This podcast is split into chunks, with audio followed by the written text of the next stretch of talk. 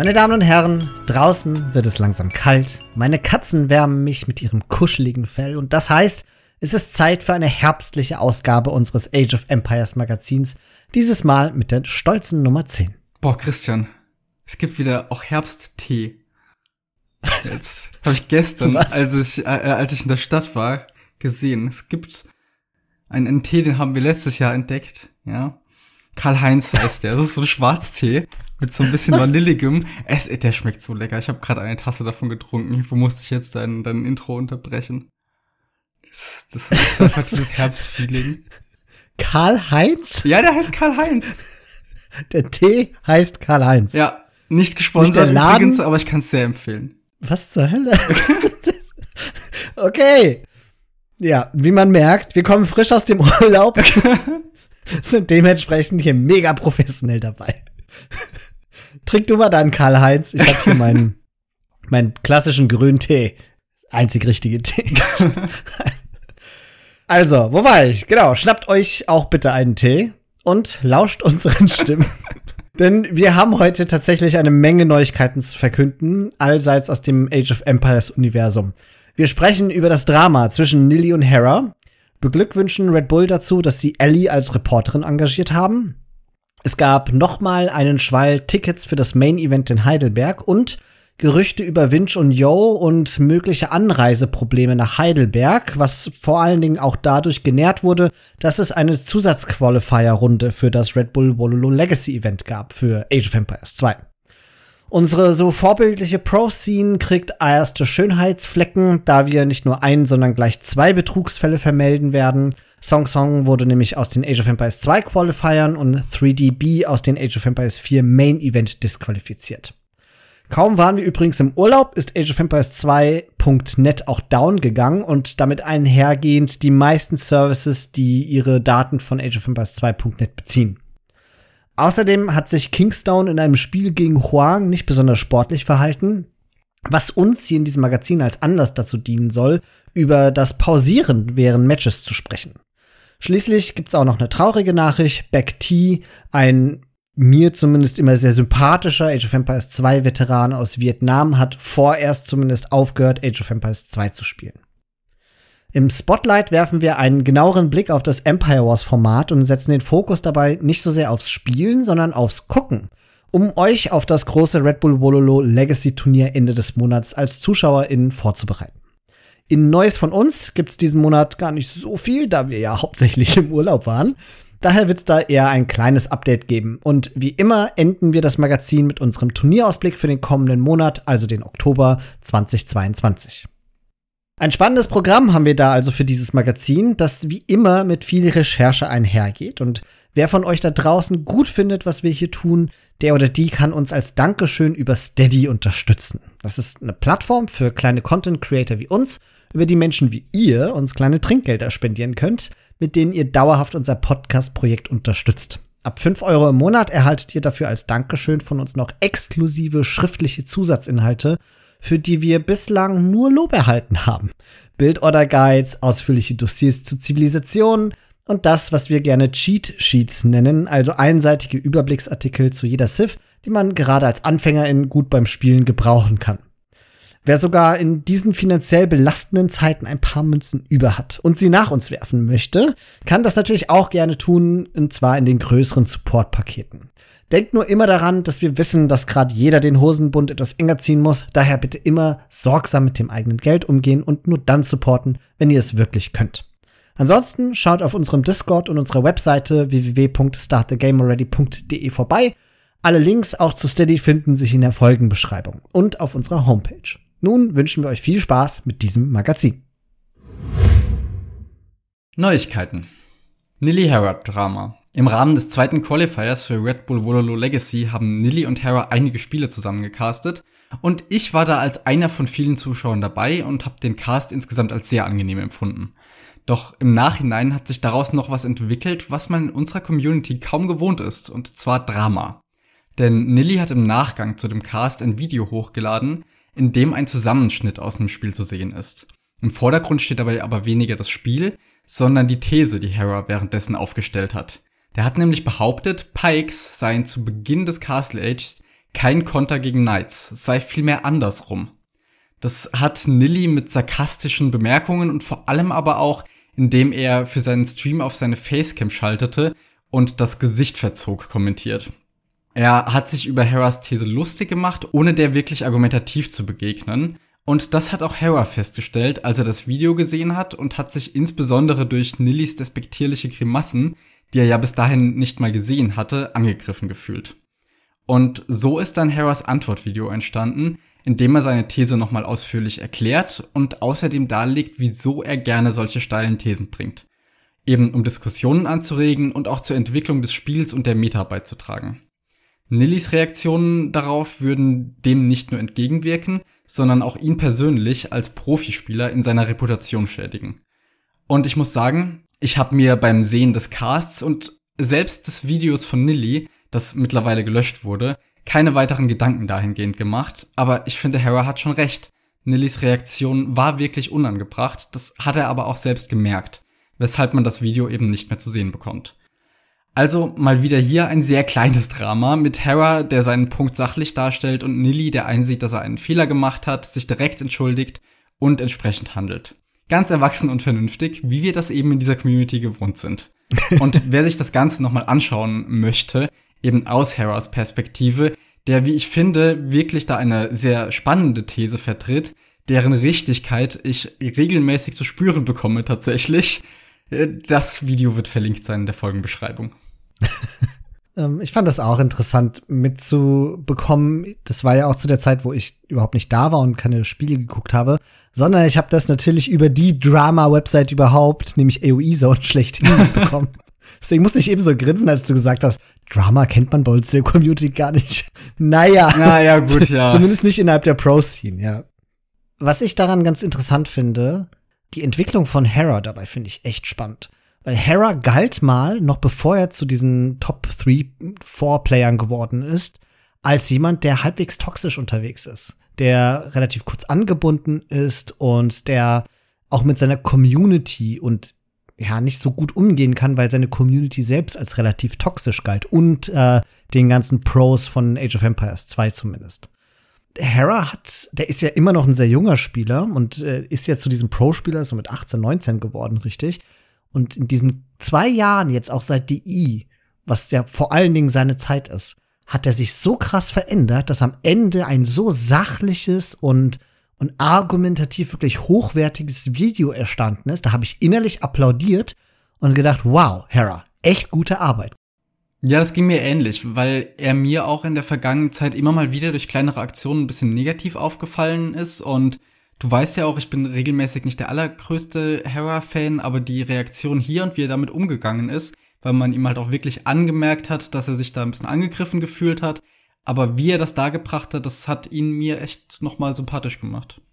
Auf jeden Fall. Und auch vor allen Dingen in seinem Antwortvideo hat er ganz klar benannt, was er problematisch an Nilis Verhalten und an seinem Video findet und hat aber immer das so formuliert, dass es nicht unbedingt vorwurfsvoll war, ja. sondern eher um eine weitere Stellungnahme von Nili gebeten. Und das ist so diskurstheoretisch, ja, perfekt. Genauso sollte man miteinander umgehen da war ich, also, es hat richtig Spaß gemacht, dieses Video aus dieser Perspektive zu gucken. Kommen wir damit zu einem anderen Thema, nämlich das große Walhalla-Turnier ist beendet. Es wurde gehostet von John Slow und Nmifo. Ausgestattet war es mit einem Price Pool von stolzen 4200 US-Dollar. Und es zeichnete sich dadurch aus, dass nur Maps gespielt wurden, auf denen die Spiele mit Mauern starteten, also so Maps wie Hideout und Arena und ähnliche Maps. Im Finale standen sich nun Mr. Yo und Running gegenüber und dieses Finale ging super spannend am Ende zugunsten von Mr. Yo mit 4 zu 3 aus. Running zeigte in diesem Turnier eine fantastische Turnierperformance und besiegte vorher Daut 3 zu 1, Ganji 3 zu 0 und in einem nicht minder spannenden Set Tato 4 zu 3 auf seinem Weg ins Finale. Und dieses Finale habe ich nach meiner Rückkehr aus dem Urlaub tatsächlich gesehen und meine Güte, hat sich Running stark geschlagen. Ja, ich habe auch die Spiele davor zumindest ausschnittsweise immer mal geschaut. Und gerade eben Running hat oftmals gespielt, wenn ich eben Zeit hatte reinzuschauen. Und auch wie er gegen Tato gespielt hat, war unglaublich. Und gerade Ganji hat gefühlt so gar kein Land gesehen gegen ihn. Das war ja. unfassbar, wie gut Running gespielt hat. Und das ja in dem Fall auch noch gegen einen Ganji, der ja in letzter Zeit auch nicht gerade schlecht spielt. Gerade in dem Turnier auch kurz vorher noch Vilesse 3 zu 0 besiegt hat. Und Running haut ihn dann 3-0 weg. Das ist also unfassbar, wie der da mehr oder weniger ja auch aus dem Nichts ausgetaucht ist und das ganze GL-Team beiseite geräumt hat. Ja, total verrückt. Korrigiere mich, wenn ich falsch liege. Ich, ich habe Doubt immer auch eingeordnet als jemanden, der auf Arena ziemlich solide spielen kann. Ja, also, genauso wie Tato. Arena-Spieler ist. Ja, Tato ja sowieso. Der ist ziemlich gut auf ja. Arena, ja. Man muss dazu sagen, Running hat ja eine Reputation als Clown. Also das war ja früher seine Standard-Map. Der ist ja in dem letzten Jahr ein bisschen diversifiziert worden und kann jetzt auch die anderen Maps einfach nur fantastisch gut spielen. Ich meine, er konnte immer gut spielen, aber du weißt, was ich meine. Ja. Dass Arena seine Stärke ist und so Arena-like Maps seine Stärken sind, das war klar. Aber trotzdem, dass der dieses Turnier derart dominiert bis ins Finale hin, das ist schon für mich immer noch eine Überraschung gewesen. Ja, vor allem, weil es ja immer so war, dass die Clowns gegen die in Anführungszeichen richtigen Pros trotzdem meistens verloren haben, auch auf diesen Arena-Turnieren. Ja. Denn ich erinnere mich da, die Finale oder sowas, da waren immer Yo, Tato, Viper, Doubt oder sowas beteiligt, aber nie welche von den Arena-Clowns. Oder auch Motri ist ja diesmal schon mhm. im Viertelfinale gegen Yo rausgeflogen. Und dann waren eben außer Running recht früh nur noch Leute übrig, die man jetzt eigentlich nicht gerade als Arena Clowns einordnen würde. Ja, ich hatte das Turnier oder das Finale dann bei Dave geguckt und Dave hatte auch betont, dass Yo ein bekennender Arena-Hasser ist. oder zumindest mal jemand, der Arena-Style-Maps überhaupt nicht mag.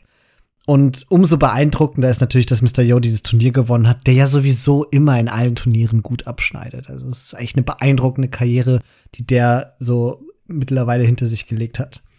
Aber was ich auch total spannend fand, ist, ich bin in dieses Mindset gegangen, damals in dieses Turnier und habe gedacht, ach, gut, ich verpasse ja gar nichts im Urlaub, Walhalla, das klingt total langweilig. Ich mag ja auch nicht unbedingt so geschlossene Maps. Und das wird dann immer das gleiche sein. Und dann hatte ich auch den Map-Pool gesehen und klar, da hast du Fortify Clearing drin und Fortress und Hideout und Arena und Vanilla Arena, also diese ursprungsunfairere Arena-Version. Nicht Vanilla, genau, Vintage. Aber auch so Maps wie Jungle Rumble. Und das war auch eine Map, die dann jetzt im Finale gespielt wurde. Und mir ist aufgefallen, dass zwei Dinge dazu beigetragen haben, dass dieses Turnier, zumindest mal das Finale, und ich bin mir sicher, das gilt auch für die anderen Spiele, total cool zu sehen war und spannend wurde. Nämlich erstens, dass diese Maps eben doch recht unterschiedlich sind. Also gerade sowas wie Jungle Rumble ist halt pure Aggression, denkt man gar nicht bei Mauern. Zweitens, dass, und das ist, glaube ich, eine fantastische Entscheidung gewesen, dass die nicht mit ihren Standard 3 Villagern starten, sondern dass man mit 9 Villager startet und damit das Dark Age und alles so ein bisschen beschleunigt wird. Ja, auf jeden Fall. Das hilft dem Ganzen sehr, weil diese Maps ja an sich oftmals langsam genug sind. Und wenn man dann da einfach mal auch nur diese ein, zwei Minuten, die das ja sind, abschneidet, mhm. ist schon viel geholfen.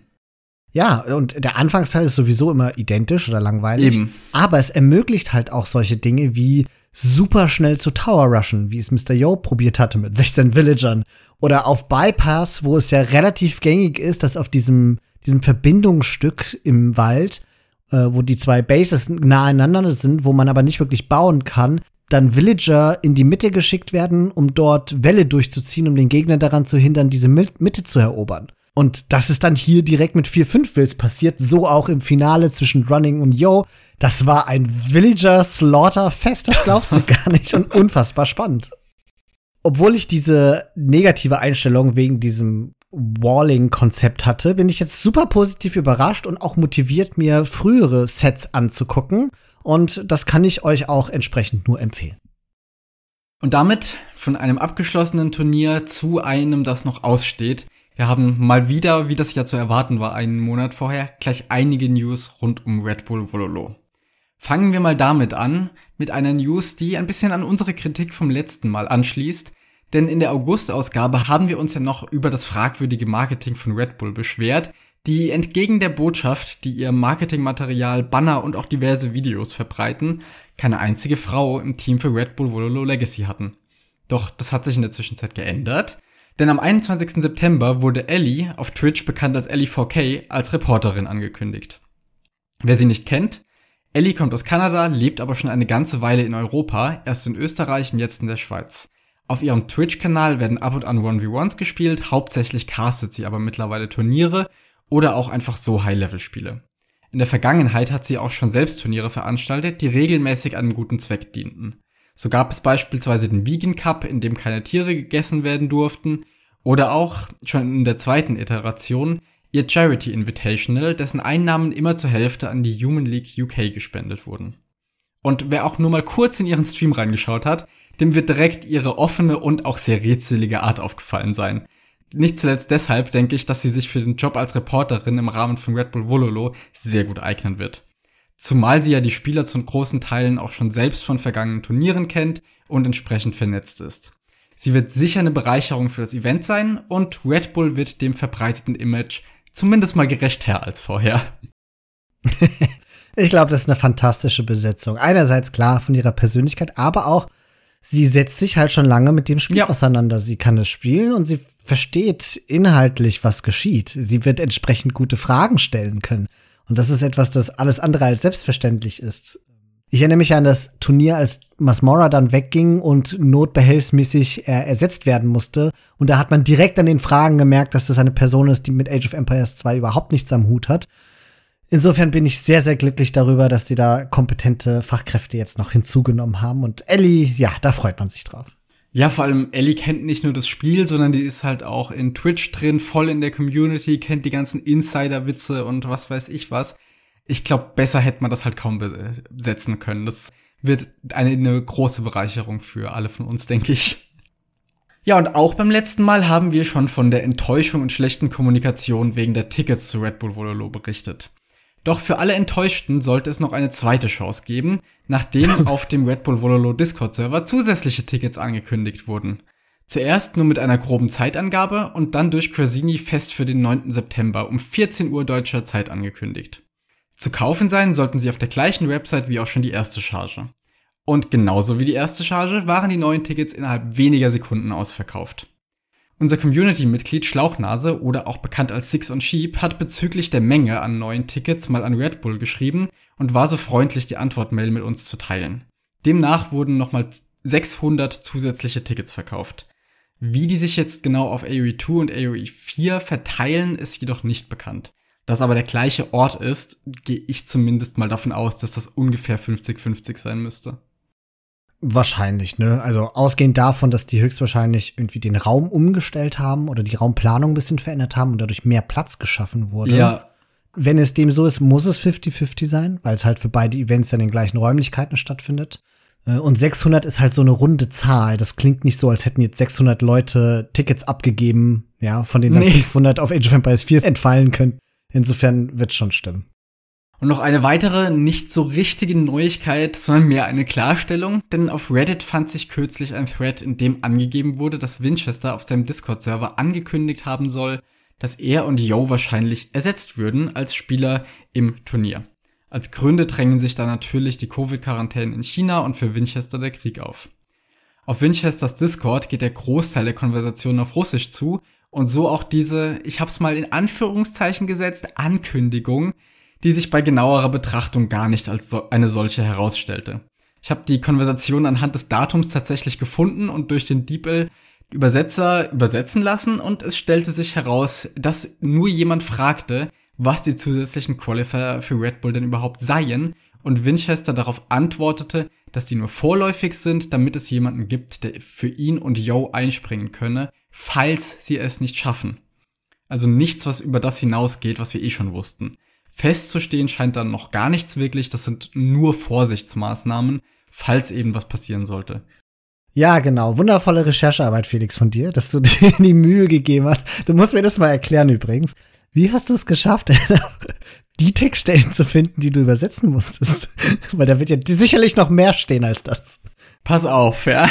Es gibt auf diesem Discord-Server einen ganz kleinen Teil, wo so alle 100 Jahre mal jemand reinschreibt für auf Englisch. Und mhm. da hatte jemand geschrieben, von wegen, ja, das kann, kann mir jemand übersetzen, was Winchester da gestern wegen dem Turnier geschrieben hat. Und da hat niemand drauf geantwortet und was weiteres beigetragen, als in dem Reddit-Post drin stand. Aber damit kannte ich das Datum, an welchem Aha. das gewesen sein muss. Und hab dann die ganzen russischen Channel durchgeklickt, bis ich eine Nachricht von Winchester von dem Tag gefunden habe. Und auf diese Nachricht hatte halt für mich glücklicherweise noch jemand mit so einem traurig guckenden, weinenden Emoji reagiert. und dann habe ich mir halt die geschnappt, durch den Übersetzer gejagt und bin direkt fündig geworden. Du alter Detektiv, nicht schlecht. Hast du denn dann wenigstens die übersetzte Nachricht in diesen kleinen englischsprachigen Thread gepostet, damit die arme Seele beruhigt ist? Nein. War ja klar. Habe ich nicht mehr dran gedacht. Ich war so groß gefunden zu haben. ja, schön. Ja, cool. Vielen Dank. Das, was du gerade gesagt hast, auch mit den Vorsichtsmaßnahmen, das ist im Übrigen auch nochmal anders belegt, nämlich durch einen Post von Drazini auf AOE Zone vom 23. September, in dem er bestätigt, dass die Extra-Qualifier wirklich nur eine Vorsichtsmaßnahme für den Fall der Fälle seien und Red Bull Wollo auch also heftig dran arbeitet, alle fürs Main Event qualifizierte Spieler auch wirklich antreten lassen zu können. Die besagten Extra Qualifier fanden am 17. und 18. September statt. Bei diesem Extra Qualifier Turnier wurden die Reihenfolge der potenziellen Ersatzspieler für den Fall von Reiseproblemen festgelegt. Wer, wer sozusagen den ersten Platz gemacht hat, wird als erstes nachrücken. Die sechs Spieler, die in der letzten Runde der beiden Qualifier-Turniere ausgeschieden sind, wurden dann auch für dieses Extra-Turnier eingeladen. Den ersten Platz belegte am Ende der brasilianische Spieler Dogao mit 5 zu 0 Siegen, der bisher auch bei allen Red Bull Wololos dabei war, außer eben dem dritten Event. Auf dem zweiten Platz landete der russische Spieler Dark mit 4 zu 1. Platz 3 nahm der mexikanische Spieler Kingstone mit 3 zu 2 ein und Slam, der bislang, zu meiner Überraschung übrigens, weil ich das nicht so richtig präsent hatte, nur an Red Bull Wololo 1 und 5 teilgenommen hatte, landete hier auf Platz 4. Die zwei großen Überraschungen der regulären Qualifier, also Sebastian und Ganji, landeten auf den Plätzen 5 und 6. Und das führt uns langsam zu den letzten Themen, die mit Red Bull Vololo zu tun haben. Das sind jetzt auch eher Nachträge. Äh, fangen wir mal mit etwas an, das mich in meinem Herzen ein wenig erschüttert hat. Nämlich mhm. die Geschichte rund um die Disqualifikation von Song Song beim zweiten Qualifier zu Red Bull Vololo Legacy in Age of Empires 2. Denn Song Song wurde von diesem Qualifier ausgeschlossen. Und zwar, nachdem mehreren Pros wohl aufgefallen ist, dass Song Song intentional eine Reihe von Matches gegen Classic Pro durch AFK sein und auffällig schlechtes Spielen und dann aber direkt neu queuen verloren hatte. Und äh, die Pros haben das dann den Admins von Red Bull Legacy zugetragen und man findet auch auf dem offiziellen Discord-Server von Red Bull Volo Legacy von Drazini einen Post, in dem er begründet, das und warum Song Song eben disqualifiziert wurde von den zweiten Qualifier. Wenn man dann so ein bisschen rumrecherchiert und noch weiter sucht, dann findet man halt auch unterschiedliche Erklärungsformen und das, was mir am plausibelsten scheint, ist das folgende. Er wollte durch dieses absichtliche Verlieren sein Rating senken um nicht im selben Bracket zu landen wie Jordan. Aber das ist nur die halbe Wahrheit, weil wenn man genau guckt, wie das Seeding in den Qualifiern stattfindet, dann passiert das nach dem höchsten jemals erreichten Ranking. Und es bedeutet, Song Song kann sein Ranking so gut er will runtersetzen. Es zählt ja nur das höchste, das er jemals hatte. Dann kommt aber die zweite Partie in diese Angelegenheit ins Spiel und das ist Classic Pro. Classics Pros Ranking ist nämlich dadurch enorm gestiegen. Und zwar so weit, dass er mit einem höheren Seeding dann Song Song runterpusht und Song Song dann nicht mehr in demselben Bracket landet, in dem eigentlich Jordan ist. Und das heißt, seine Chancen, wenn er nicht gegen Jordan spielen muss am Ende, sind gestiegen, um am Ende ins Main Event zu kommen. Und das ist schon irgendwie eine dubiose Angelegenheit, weil das ja irgendwie ein großer Zufall ist, dass Song Song ausgerechnet gegen Classic Pro ganz oft hintereinander gecued hat. Classic Pro das auch nicht irgendwie komisch fand. Mhm. Und Classic Pro dann ausgerechnet der einzige Spieler ist, der in der Lage war, Song Song ins andere Bracket zu pushen. Dennoch wurde nur Song Song aus dem Qualifier disqualifiziert und Classic Pro Also wie der damit zusammenhängt, das ist, das ist mir völlig unklar. Es gibt dazu keine Stellungnahmen. Ich habe nirgendwo Informationen dazu gefunden. Und das ist insgesamt eine sehr, sehr dubiose Angelegenheit. Ja, habe ich auch irgendwie gar nicht so richtig von mitbekommen. Es überrascht mich irgendwie sehr, weil Song Song mochte ich immer. Ich habe seinen Stream regelmäßig morgens geschaut, als ich noch so viel lernen musste, lief er immer nebenbei, hat sowieso nichts geredet, da war das ganz angenehm. Und wenn er mal was geredet hat, habe ich es nicht verstanden, konnte mich nicht ablenken. er hat auch einen recht einzigartigen Spielstil, finde ich. Ich habe da schon mal irgendwann ein Magazin von erzählt. Ich, ich mochte Song Song immer. Umso mehr überrascht mich das jetzt. Ja, und dann Prepare to Cry, Felix. Oh. Mir, mir ging es nämlich genauso. Mich hat es regelrecht gewundert. Ja, ich hatte Song Song nicht so eingeschätzt. Dann habe ich mal recherchiert und ich habe festgestellt, dass es eine ganz lange Geschichte von Gerüchten und mehr oder weniger gut belegten Anschuldigungen gegen ihn gibt. Und zwar schon lange aus Wubli-Zeiten, als er noch ein anderes Pseudonym hätte. Da hieß er nämlich Kutata Shoa. Ich weiß nicht, ob ich es richtig ausgesprochen habe, aber wir nennen Bestimmt es. nicht. Aus dieser Zeit finden sich nämlich zahlreiche Scamming-Vorwürfe gegen ihn. Und zwar von eher niedrigeren Spieler, die von ihm angeblich von über Wubli angeschrieben wurden und denen er dann Trainings für circa 100 US-Dollar im Monat versprochen haben soll, dann aber nur ganz sporadisch ansprechbar war und sich teils wochenlang auch einfach nicht gemeldet hatte. Also wirklich echtes Scamming, wie wir das kennen. Und es wird auch gemunkelt, dass er seinen Namen deshalb auch von diesem Kutata Shoa-Namen zu Song Song umgeändert hatte, um nämlich diesen Ruf ein wenig loszuwerden. Das allein ist schon eine krasse Sache. Und diese Scamming-Vorwürfe sind relativ vielseitig belegt. Dann habe ich aber festgestellt, dass sich auch in neuerer Zeit, insbesondere in den vergangenen Monaten, Vorwürfe gegen ihn vermehrt haben, seitens von bekannten Leuten wie Stark oder anderen Pro-Spielern, die ihn des Stream-Snipings beschuldigen und auch unerlaubter Absprache mit anderen Leuten während Qualifiern, also die ihm dann zum Beispiel über Headsets mitgeteilt haben sollen, welche Sith er spielen soll, weil die herausgefunden haben, was der Gegner spielen wird. Und ich fand das immer frustrierender, ja, mhm. diese Recherche in diesem Thema zu machen. Es gab einen Punkt, an dem ich gesagt habe, so jetzt höre ich auf, das ist mir alles zu traurig und das war ein Post von Nikov auf AOE Zone, in dem mal wieder zu so einem Thema gesprochen wurde. Dieser Post stammt vom 9. September, das ist gerade mal zwei, drei Wochen her. Und da hat er über Song Song geschrieben, I have to say that lately Song Song has become a solid 2K5. Punkt, Punkt, Punkt. At digging his own grave. Autsch. Autsch, ja verrückt, dass man das alles nicht so mitbekommen hat, obwohl wir ja in der Pro-Scene, was Informationen sammeln und sowas ja zumindest durch das Magazin recht drin sind. Weiß nicht, das ist, ist uns immer durch die Lappen gegangen gewissermaßen. Und diese Wubli-Vergangenheit ist ja irgendwie auch überhaupt nicht bekannt. Normalerweise sollte man doch meinen, wenn jemandem sowas anhängt, dann dürfte es doch normal nicht reichen, einfach den Namen zu ändern und dann kommt man damit davon. Ja, es ist wirklich überraschend. Also wenn man das mal recherchiert, dann findet man erstaunlich viel Material dazu. Es ist nur so, dass viele dieser Dinge nicht hundertprozentig nachweisbar sind. Also auch um den Diskussionen um das Stream-Sniping sieht man, wie sich ganz viele bekannte Persönlichkeiten, wie zum Beispiel auch T90 da involvieren und sagen, ja, aber hundertprozentig nachweisbar ist es nicht. Und dann es, es kommt eher so durch die Masse an Anschuldigungen, die das Ganze immer plausibler erscheinen lassen. Und ich weiß nicht, wie es dir geht, aber Stream-Sniping-Vorwürfe gibt es ja wirklich sehr, sehr viele. Und ja. ich blende das meistens auch aus, weil ich keine Lust habe, diese Sachen zu lesen und finde, dass es sehr schwer nachweisbar ist. Und dann gibt es so wenige Personen, die bekannt sind, wie dieser türkische Spieler, wie heißt der nochmal? Ertuk? Irgendwie so. Der ja mehr oder weniger geächtet wird innerhalb der Pro-Scene, insbesondere halt auch von Leuten wie Viper und von Jordan dann sofort gequittet werden, wenn die gegen ihn gecued werden. Das sind so die ganz bekannten Fällen. Aber gegen Song Song wird ja ganz normal gespielt. Insofern weiß ich nicht, ob sich das jetzt in nächster Zeit verändern wird oder nicht. Ich habe aber auch von Song Song in letzter Zeit nichts mehr auf der Ladder gesehen. Ja, das stimmt. Ich weiß, ich weiß jetzt auch nicht, wann ich das letzte Mal seinen Stream geschaut habe.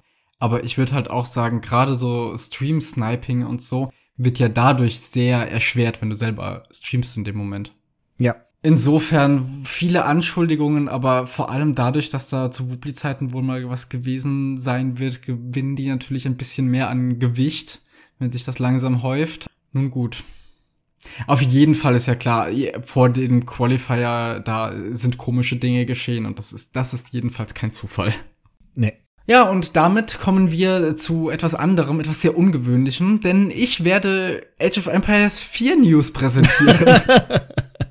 denn auch hier ist jemand disqualifiziert worden, nicht nur für den Qualifier, sondern jemand, der sich bereits qualifiziert hatte für das Main Event, und zwar B aus dem 3D-Clan. Das ist ein russischer Spieler und der wurde disqualifiziert, nachdem eine Untersuchung durch mitunter Microsoft und auch Red Bull einen Regelverstoß festgestellt hat. Ersetzt wird B jetzt durch Lucifront. Bezüglich des exakten Regelverstoßes herrscht aber ein bisschen Uneinigkeit. B selbst behauptet, er habe Palisade-Scans genutzt, wie man es auch früher aus Age of Empires 2 kennt. Also das Platzieren von Gebäude oder insbesondere halt Palisaden-Foundations, um an den entsprechenden Stellen selbst durch den Fog of War etwas sehen zu können. Andere gehen davon aus, dass er gecheatet hat, um direkt die komplette Map aufzudecken. Der Spieler Marine Lord beispielsweise stellte fest, dass man, betrachtet man das fragliche Match aus Bees Perspektive, eindeutig sehen könne, wie er seine Kamera gezielt auf verdeckte Teile der Map wie den gegnerischen Scout oder nach vorne gehende Villager richtet. Er selbst hat jetzt versucht zu beweisen, dass er auch ohne Cheats ein hervorragender Spieler ist und sich in seinem Stream auf Rang 2 der Age of Empires 4 Rangliste hochgekämpft, das ändert aber natürlich nichts an der Disqualifikation. Und ich gehe davon aus, dass das Palisade-Scan selbst nicht zu einem Ausschluss führen würde, weil das geht ja so ein bisschen Richtung Bug-Abusing. Ja, das ist aber verboten tatsächlich. Ja, aber weißt du, bei Age of Empires 2 haben wir immer gesagt, das ist ein Feature und kein, kein Bug. Letzten Endes, weißt du, Palisade-Scanning, das sorgt ja auch dafür, dass du deine Aufmerksamkeit im Moment auf gut Glück auf eine Region ja. setzt, bei der du eine Vermutung hast. Also klar ist das ein Bug-Abuse, aber es ist ja schon einer, der mit einem gewissen Skill verhaftet ist und wo ich jetzt nicht behaupte, dass der Vorteil so unmittelbar groß ist, dass, dass das Spiel entscheidend ist. Weil da viel dazu gehört, dass du das auch entsprechend ausnutzen kannst und überhaupt erst entdeckst. Hingegen sind die, Vor die anderen Vorwürfe, die dagegen ihn gemacht werden, die sind erheblich beträchtlicher und ich halte es auch für sehr wahrscheinlich, dass das ausschlaggebend war dafür, dass er dann disqualifiziert wurde. Ja, ich denke auch. Also das Palisade-Scan, wie du gesagt hast, ist der eindeutig kleinere Verstoß. Und das klingt dann eher nach einer Entschuldigung nachher, ja, ich habe ja nur das gemacht. Was aber, wenn ich das richtig verstanden habe, für eine Disqualifikation auch gereicht hätte, ja. weil das eindeutig als Bug Abuse gilt. Ich finde es auch echt irre, wie streng das Regelwerk ist in dieser Hinsicht, ne? Wie gesagt, in Age of Empires 2 war das ein bisschen anders in den früheren Zeiten, wo ja. Parasite Scanning einfach akzeptiert wurde. Ich erinnere mich auch dran, dass in manchen Regelwerken halt wirklich drin stand, dass das erlaubt ist oder dass das nicht erlaubt ist, aber es gab genug Turniere, wo das ging. Mhm. Aber die Diskussion sind wir jetzt im zweiten Teil los damit, dass es einfach gepatcht wurde. Und das führt uns jetzt wieder zurück zu Age of Empires 2 und einer weiteren Kuriosität, nämlich dem mexikanischen Spieler Kingstone, der mit etwas unrühmlichen Verhalten auf sich aufmerksam gemacht hat. Stellt euch vor, es ist früh am Morgen. Ihr seid noch ein bisschen grumpy und verschlafen und entscheidet euch, ihr spielt ein paar schöne und ruhige Runden Age of Empires. Und dann beobachtet ihr gedankenleer den Q-Timer, ihr findet irgendwann ein Spiel, denkt euch noch, ach, welch schöner Morgen, und das Match geht los.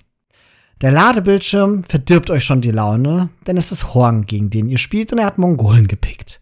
Natürlich wird er lame und genauso kommt es auch. So oder so ähnlich ging es wohl Kingstone, einem noch relativ neuen, aber aufstrebenden mexikanischen Topspieler, der in dieser Begegnung mit seinem besagten unsportlichen Verhalten aufgefallen ist. Denn Huang hat, wie beschrieben, Kingstone gelähmt und musste dann aber das Spiel pausieren. Kingstone, scheinbar aber ziemlich wütend aufgrund seines verdorbenen Morgens, hob die Pausierung unangekündigt wieder auf. Und das immer wieder, nachdem Huang versucht hatte zu pausieren und hat dann Huang auch dazu genötigt, das Spiel abzubrechen, weil der wirklich eine Pause machen musste. Und das ist natürlich ziemlich heftig. Ich habe das Spiel nicht live gesehen, auch im Nachgang nicht, sondern ich habe die ganze Diskussion erst über AOE Zone gefunden und dann den Thread ziemlich intensiv gelesen und verfolgt.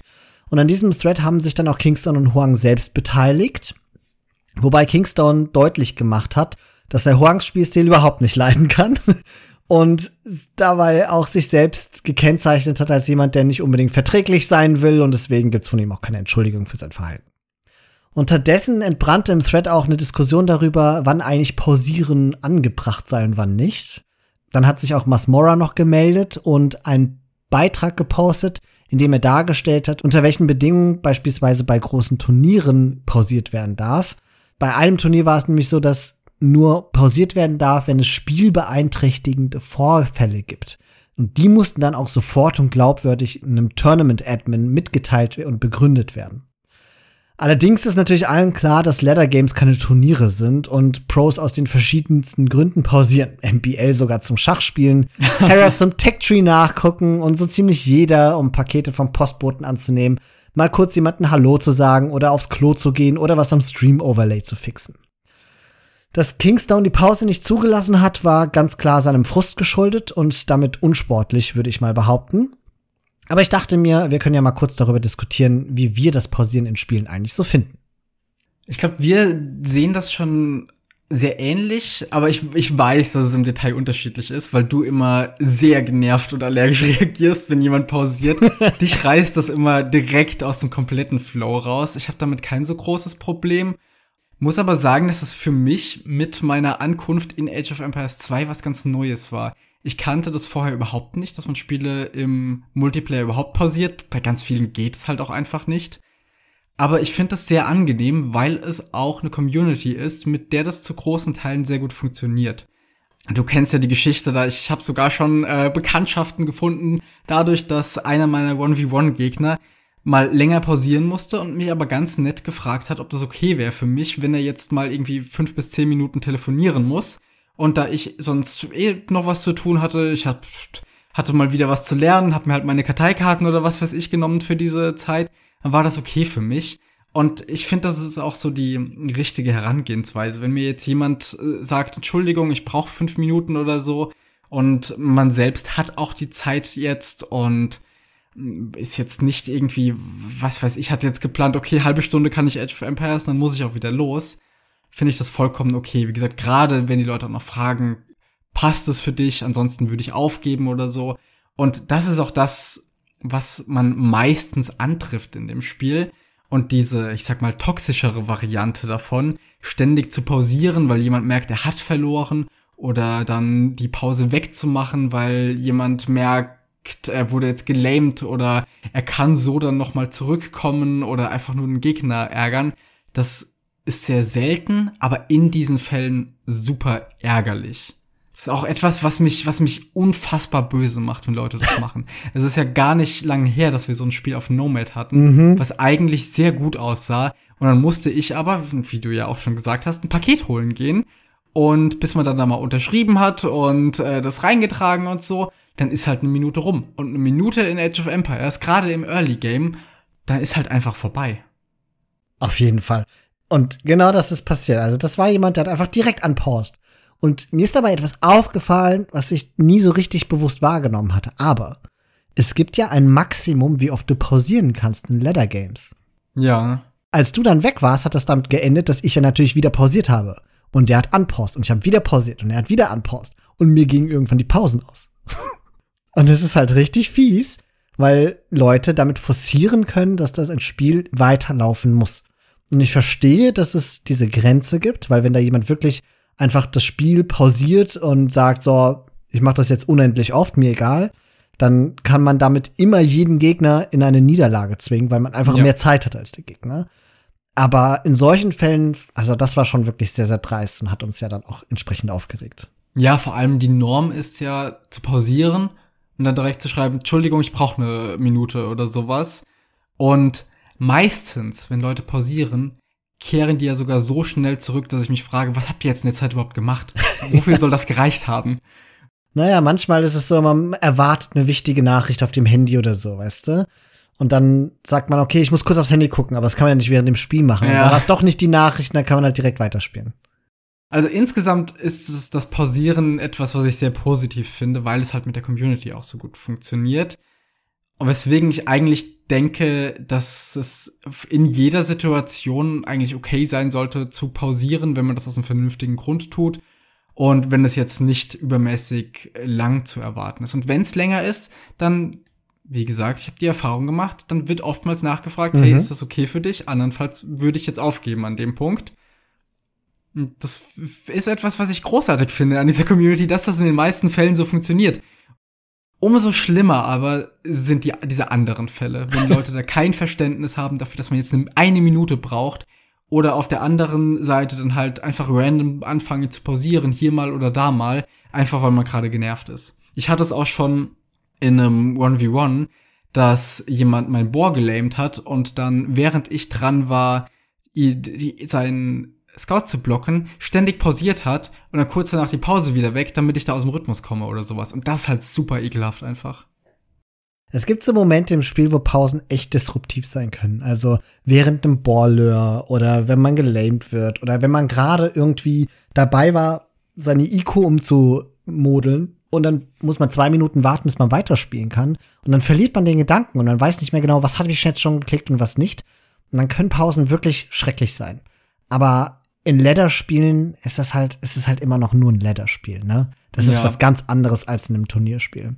Auf der anderen Seite muss ich aber sagen, Pausen, wenn mein Gegner sagt, er muss kurz weg oder sowas, sind für mich aber oftmals, gerade in Spielen, wo ich vielleicht ein Stück hinten liege oder so, eine wertvolle Zeit, wo ich dann nochmal auf meine Ressourcen gucke, genau überlege, wofür habe ich Kapazitäten, wie muss ich vielleicht meine IQ umbauen, auf was für Einheiten kann ich realistischerweise noch gehen oder sowas, wo ich dann tatsächlich nochmal überdenken kann, was jetzt gerade mein Plan ist und ob das Sinn ergibt, so weiterzuspielen wie bisher.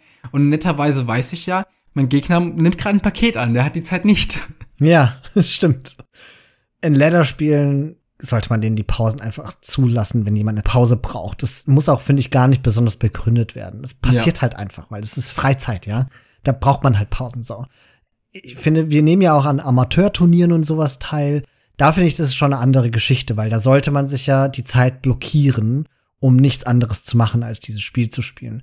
Dann sollten Pausen schon die Ausnahme sein. Wir hatten es ab und zu mal, dass wir so Spiele hatten, wo dann in einem Spiel vier, fünfmal pausiert wurde das sind dann die Spiele, wo ich sage, also das ist jetzt ein bisschen viel für mich. Das gefällt ja. mir nicht. Wir lassen trotzdem die Pause zu, weil wir sind ja nicht unsportlich, ne? Aber das ist dann der Punkt, wo ich sage, jetzt stört's mein, mein eigenes Spiel. Ich finde, Schmerzgrenze ist immer so, wenn die Leute länger pausieren als irgendwie so eine Minute oder zwei, aber überhaupt nichts schreiben. Ah ja, das ist halt echt übel, wenn die Leute nichts schreiben. Aber es kommt auch, wie du schon gesagt hast, super selten vor. Normalerweise kommt immer sorry sec. Und bevor es weitergeht, sorry go bis halt jeder seine Zustimmung gibt. Hat sich sozusagen durchgesetzt, diese Konvention, und finde ich, ist auch einzuhalten. Genau. So und nicht anders soll es sein. und auch in Turnierspielen, jetzt in meinen 1v1-Erfahrungen, hatte ich es jetzt ein, zwei Mal, dass mir im Voraus schon gesagt wurde, hey, wir können schon starten, aber kann sein, dass ich zwischendurch noch mal fünf Minuten weg muss. Und dann kann ich halt für mich entscheiden, möchte ich das oder möchte ich lieber mein flüssiges Spiel haben. Und auch das einfach spricht wieder für diese Community, dass das so kommuniziert wird. Jetzt habe ich aber mal etwas, das ich sozusagen, als ich drüber nachgedacht habe, wie ich Pausen finde, mal einwerfen möchte. Und das betrifft Teamspiele. Meinst du nicht, dass es Sinn ergibt, dass in Pro-Turnieren taktische Pausen für Teamgames existieren sollten? Also, dass man sagt, jedes Team hat eine oder maximal zwei offiziell erlaubte taktische Pausen, indem sie das Spiel pausieren können und sagen, hey, wir haben jetzt 60 Sekunden Zeit, um uns mal zu sortieren, um eine neue Taktik abzusprechen. Das wäre sehr interessant, ja. Und ich glaube, das könnte es wirklich noch mal spannend machen, weil ich habe es ja gerade schon beschrieben, selbst bei mir gibt es diesen Effekt, dass ich in dieser Pause noch mal runterkomme und mir Gedanken machen kann und wirklich dann ein paar Optionen durchgehe, mhm. wo ich andernfalls entweder zu schnell gehandelt hätte oder gar nicht drauf gekommen wäre. Und das ist halt ein Effekt, der bei Pros einerseits und andererseits aber gerade auch in Teamspielen, wo man ja sowieso noch mehr miteinander auch absprechen muss, einen großen Unterschied machen könnte. Das finde ich sehr spannend, den Gedanken. Und ich glaube, das ist halt für Pros umso wichtiger als für Leute wie uns, weil wir spielen Teamspiele anders als die. Wir sprechen kontinuierlich miteinander, geben uns Updates, wir sprechen uns viel mehr ab. Wenn man so die Pro-Spieler bei Teamgames sieht, die reden ja kaum miteinander. Da ja. hat jeder so seinen vorgefertigten Plan, dann machen die ihre gefühlten One-v-Ones und so. Und ab und zu wird mal halt was gesagt. aber ich finde es geradezu erstaunlich, was ich teilweise sehe, wie die miteinander spielen, wo ich mich frage, warum redet ihr nicht miteinander? Ihr könntet das Problem lösen. Aber sie tun es nicht. Und wenn die sich dann diese eine Minute Zeit nehmen, um mal die Gedanken zu sich und Absprachen zu treffen während des Spiels, dann könnte das einen riesen Impact haben. Ich weiß noch damals bei dem World Cup, als Nilly und Jordan zusammengespielt haben, das hat mir wehgetan beim Zuschauen, weil die so viele Probleme hatten, nur weil sie kein Wort miteinander gesprochen haben. Genau. Taktische Pausen. Ich finde, man sollte das mal probieren. So, sag, mal mit einer für 60 Sekunden oder so. Oder eine für 30 Sekunden. Ja, finde ich einen spannenden Gedanken. Tragt es weiter. Ach, wir sind doch mittlerweile weltberühmt, die hören doch alle unseren ja, Podcast. Red, Red, Bull hört ja auch schon auf uns, sind direkt auf unsere Kritik eingegangen. wir warten auch noch auf den Dank von Ellie. ah, gut, nächstes Thema. Damit kommen wir zum nächsten Thema. ARI2.net ist down. Wir haben ja von einer ganzen Weile schon eine Folge darüber gemacht, in der wir die wichtigsten und hilfreichsten Internetseiten rund um Age of Empires 2 vorgestellt haben. Doch aktuell sind viele davon nicht zu gebrauchen, da sie ihre Informationen alle von einer einzigen Seite beziehen. ARI2.net. Und ARI2.net ist gerade down. Und zwar nicht nur, wie man das ja kennt, für ein paar Stunden, sondern bereits seit mehreren Tagen, mittlerweile sogar Wochen. Und rief man die Seite zu Beginn auf, sah man eine Nachricht, die sinngemäß sagte, dass sie grundlegend überarbeitet werden müsse und dann wieder erreichbar sein würde. Doch zumindest bei mir lädt die Seite mittlerweile nicht einmal mehr. Es bleibt also spannend.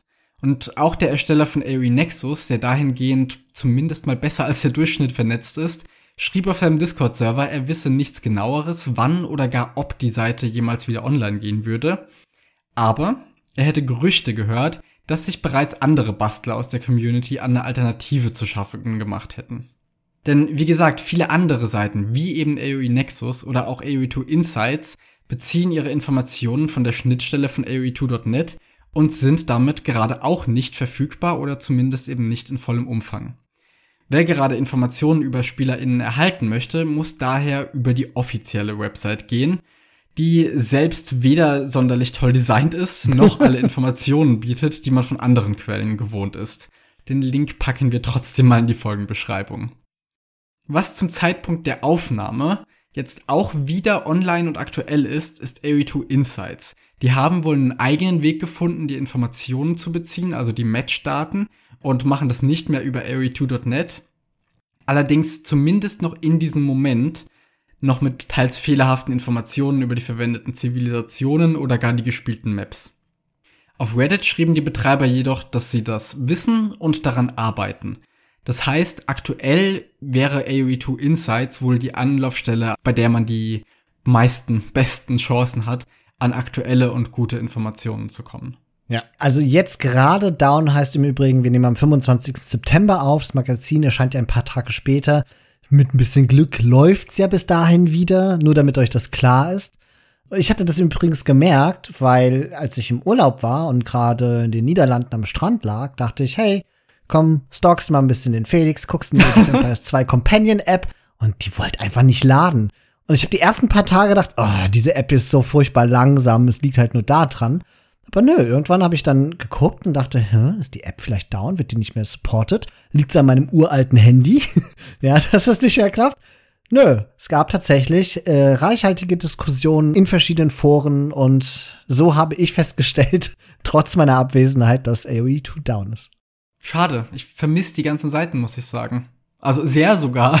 Mhm. Ich habe ja immer sehr viel Spaß mit Statistiken und so und AOE2 Insights ist schon mal wieder ein Anfang, weil jetzt damit die Match-Analyse-Funktion auch wieder funktioniert und innerhalb dessen auch die richtigen Zivilisationen und Maps angezeigt werden, weil die ja das Replay auswertet. Aber trotzdem fehlt natürlich noch vieles, was gerade AOE Nexus oder auch AOE2.net geboten haben. Ja, und es ist auch für so Amateurturniere ziemlich wichtig, wenn du wissen willst, was dein Gegner so für ein Typ ja. ist, was der für Sifs spielt, wie hoch sein Rating ist. Also viele Informationen fehlen jetzt einfach, die für eine ordentliche Turnierspielvorbereitung nötig sind. Ich meine, ich bin ja blöd genug, dass ich hier im Magazin immer alles erzähle. Meine Gegner wissen, womit sie es zu tun haben. Aber ich, ich bin jetzt planlos. Was soll ich tun? Alles für die Unterhaltung, Felix. Mhm. Ja, und wir hatten jetzt viele traurige Spielermeldungen dahingehend, dass sie sich unrühmlich verhalten haben. Und jetzt haben wir noch eine traurige, weil einer von den Guten aufhört. Beck T hat am 9. September auf seinem Discord-Server bekannt gegeben, dass er vorerst mit AOE 2 aufhören wird. Er möchte sich mindestens ein Jahr lang auf seinen neuen Job konzentrieren und dann sehen, wie es ihm gefällt und wie es weitergehen wird. Er sagte aber auch schon, dass er AOE 2 nicht für immer verlassen können wird. Er hat auch auf viele Abschiedsnachrichten auf seinem Server noch geantwortet und es wurde klar, wie viel ihm das Spiel und insbesondere auch die Community bedeutet. Und auch in seinem Team Vietnam Legends wird er sicher eine Lücke hinterlassen. Ich bin mir also sicher, dass wir ihn wiedersehen werden. In einer Weile, dann, wenn Jordan das Back-Sein endlich hinter sich gelassen hat, wird Back T dann Back sein. das ist ja fast schon Zungenbrecher gewesen. Ja, schade drum. Back T mochte ich immer gerne. Ich habe zwar selten verstanden, was er gesagt hat, aber das, was ich verstanden hatte, hat bei mir immer irgendwie schöne Gefühle hinterlassen. Der war ein unfassbar sympathischer Streamer und Spieler. Schade um Back T. Ja, auf jeden Fall. Ich hoffe, er findet früh zu uns zurück. Ich hoffe, seine Arbeit ist schrecklich, damit er wieder Age of Empires spielt. Spotlight. Red Bull Vololo Legacy rückt näher und damit wird Empire Wars wieder relevanter. Die Pros sind wieder regelmäßig auf der Empire Wars Ladder zu finden und auch anderweitig ist der Modus wieder beliebter. Ein Grund zur Freude für uns, denn wer ab und an in unsere Streams reinguckt, weiß, dass wir auch immer für Empire Wars queuen und den Modus als Abwechslung sehr schätzen. Da das aber nicht allen so geht und es sicher einige von euch gibt, die aktuell erstmals damit konfrontiert werden oder bisher einfach noch nicht den Einstieg in den Modus geschafft haben, möchten wir an dieser Stelle unser Wissen mit euch teilen.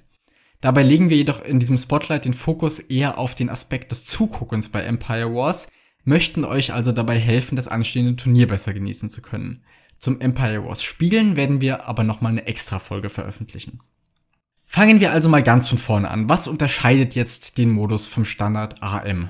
Alle Spielerinnen beginnen im Feudal Age und zwar direkt mit 27 Villagern, die auch bereits auf Ressourcen verteilt sind. Außerdem ist Loom erforscht, Häuser sind zur Genüge gebaut und auch eine Baracke und die Schmiede stehen schon. Außerdem hat man vier Schafe, zwei Felder und natürlich den Anfangsscout. Diese Ausgangslage sorgt dafür, dass Empire Wars ein extrem aggressiver Spielmodus ist. Es können direkt Ställe oder Schießanlagen gebaut und die Wunscharmee produziert werden. Dass das so schnell geht, sorgt für einen sehr actionreichen Einstieg. Es fehlt das langsame Early Game mit dem Scouten und Planen und stattdessen geht es bis zu einem gewissen Grad darum, abzuschätzen, was der Gegner tun wird. Denn bis man mit dem Scout dort ankommt, hat man schon lange begonnen, die ersten Rekrutierungsgebäude zu bauen und kann sich somit kaum noch anders entscheiden. Als Folge davon geht es sehr oft darum, schnell viel Militär aufs Feld zu bringen. Ein defensiver Spielstil, der auf Verteidigung und Boom ausgerichtet ist, wird in Empire Wars viel stärker bestraft, als man das sonst kennt. Man schaut in Capture Age ja oft oben auf diese Balken mit Militär- und Eco-Einheiten und priorisiert dort eher den Eco-Balken, so nach dem Motto, wer mehr Villager hat, wird im Zweifel schon besser dastehen. Und das gilt für Empire Wars aber insbesondere in den frühen Phasen überhaupt nicht. Hier ist das Militär wichtiger. Vorne liegt viel häufiger als in AM der oder diejenige mit Map Control und mehr Militär. Auch ein späteres Castle Age zugunsten von mehr Einheiten ist hier alles andere als unüblich. Interessant finde ich jedoch, wie genau sich die Betrachtung des Modus entwickelt hat. Dave beispielsweise behauptet ja nach wie vor, Empire Wars sei kaum erforscht und die Pros, die es spielen wollen wie AM, würden die Potenziale nicht sehen. Er würde gerne noch mehr Aggression sehen, schlug schon vor, einfach mit mehreren der 27 Villager nach vorne zu gehen, um Archer Ranges und Türme zu bauen. Das Chaos, was dadurch entstünde, würde dann den eigenen Wirtschaftsnachteil schon wieder ausgleichen. Außerdem seien ja auch bei so vielen Startvillagern die Paar da kein so großer Verlust. Aber interessanterweise scheint die tatsächliche Entwicklung eher in die andere Richtung zu gehen. In den ersten Iterationen von Red Bull Vololo wurde sehr aggressiv gespielt und frühe Walls um die komplette Base stellten eher die Ausnahme dar. Das hat sich aber in letzter Zeit irgendwie sehr verändert, ne? Immer häufiger sieht man auf Maps, mhm. die das zulassen, frühe Walls und schnellere Castle Ages als früher eine, wie ich finde, riskante Strategie, die aber zumindest auf den etwas geschlosseneren Maps auch zu funktionieren scheint. Ja, das ist echt interessant, weil gerade das Scout-Opening war halt unfassbar stark in den ersten Iterationen von Red Bull Wololo, weil der Gegner nicht gewallt sein konnte, bevor Scouts da sind. Und das hat aber dafür gesorgt, dass dieses frühere Wallen, meist mit mehreren Villagern und das Abdecken der noch nicht gewallten Bereiche durch Spears diese Scout-Openings ein bisschen weniger sinnvoll hat werden lassen, wodurch Archer plötzlich relevanter wurden. Also das ist zumindest meine Erklärung dafür, warum sich das so ein klein wenig verändert hat. Ja, ich hatte schon überlegt, ob vielleicht die Eco-Boni von den Archer-Siths auch einfach besser auf Empire Wars passen. Mhm. Das könnte noch ein interessanter Punkt sein dahingehend. Wobei die Zivilisationen, darüber wird ja gleich nochmal extra zu reden sein, dass ja aktuell einiges im Umschwung. Aber die Meta in Empire Wars scheint sich wirklich nach wie vor noch sehr stark zu entwickeln. Und ich bin jetzt sehr gespannt, wie es jetzt aussehen wird mit den Walls. Zumal ja diesmal auch Runestones als Map nicht dabei ist, sondern Arabia, mhm. was ja eindeutig offener ist in den meisten Varianten und demnach schwerer zu wallen. Ich kann mir gut vorstellen, dass wir da wieder mehr Scouts oder auch Eagles sehen werden. Ja, ja, stimme ich dir zu. Aber generell ist das ja ein weiterer Punkt, den es bei Empire Wars zu beachten gilt, die Maps. Die sind ja in vielen Fällen so gestaltet, dass ein Bunker kaum tragbar sein sollte, indem eben auf der Map bestimmte Ressourcen verteilt sind, die es dann zu erobern und zu halten gilt. Sei es jetzt das Gold auf der neuen Map Shoals oder, wie man das ja so oft kennt, Shorefish, der irgendwo ist. Das gute alte Shorefish, wo, wo du ja so begeistert davon bist. ja, es gibt ja immerhin noch Maps wie hier, wie, wie heißt das, Sacred Springs oder sowas, wo das dann verteilter ist. Ich mag das ja mhm. nur dann nicht, wenn es so einen fetten Punkt bei der Mitte gibt. Kenn ich, Felix, kenn ich. Ich sag nur Gold Rush. ja, aber es ist ein bisschen was anderes, weil. Ja, ja, ja, ja, es ist überhaupt Doch, das ist was vollkommen anderes. weil der Shorefish am Anfang so wichtig ist und so viel davon abhängt, wie ob man den hat mit den Uptimes und allem. Während Gold hast du auch noch daheim und auf Gold Rush kannst du auch das später noch erobern. Während wenn du am Anfang den Shorefish nicht hattest, dann hast du halt eigentlich schon verloren. Ja, das stimmt. Deswegen war ja die frühen Inder auf diesen Maps dann einfach immer der Pick oder der Insta-Ban, ja. weil wenn du, also du hast halt alles dafür gegeben, mit den Indern den Shorefish zusammen und wenn du das geschafft hast, hast du auch Spiel gewonnen. Fertig. Das war schon sehr eindeutig. Hast ja. du Lieblings-Empire Wars Maps zum Zuschauen? Boah, das ist eine gute Frage. Ich glaube, ich fand Acclivity immer sehr interessant und spannend. Ja, ist auch eine meiner Lieblingsmaps. Acclivity erinnere ich mich an ein Spiel vom letzten Red Bull, wo Viper gegen Jordan gespielt hat. Er war Sizilianer und ist dann mit First Crusade weit über 200 Pop rausgegangen und nachdem er nur verteidigt hat, hatte er mit einem riesen Einheitenschwung das komplette Spiel gewendet. Das fand ich sehr faszinierend. Okay, das, daran erinnere ich mich nicht mehr, aber es, auf dieser Map werden regelmäßig fantastische Spiele kreiert. Ich selbst finde die sehr, sehr schwer zu spielen im Übrigen. Ja. Dadurch, dass du halt nicht wirklich wallen kannst oder das Wallen sehr schwer ist, wegen diesem Hang, der am Rand ist, der aber so unfassbar wichtig gerade fürs Late Game ist, weil da die ganzen Zusatzressourcen sind, ist das eine sehr aggressive Map. Dann kommt noch dazu, dass andere Sips, wie zum Beispiel Tataren hier, was in Empire Wars ja nicht unbedingt die gängigste aller Sips ist, plötzlich sehr, sehr viel Sinn ergeben. Also von vorne bis hinten eine Map, die die Spannung erzeugt und mein absolutes Highlight aller Zeiten aus Empire Wars ist Red Bull Wololo 3, das Finale von Doubt gegen Leary. Das war ja auf Acclivity. Und ja. Doubt hat mit den Maya gespielt. Und ich glaube, Leary hatte, hatte er nicht sogar die Tataren. Und alle haben gedacht, okay, das muss eigentlich an Leary gehen, weil Tataren auf der Map so stark sind, insbesondere damals. Und Doubt hat's dann am Ende geschafft. Das war, das war das beste Empire Wars Spiel, das ich in meinem Leben gesehen hatte. Und das, deswegen habe ich Acclivity so ganz besonders in meinem Herzen drin. Ja, kann ich verstehen. Acclivity ist schon, schon sehr cool. Und ansonsten, mir fallen auch gar nicht so viele Maps ein, die ich jetzt besonders gut finde.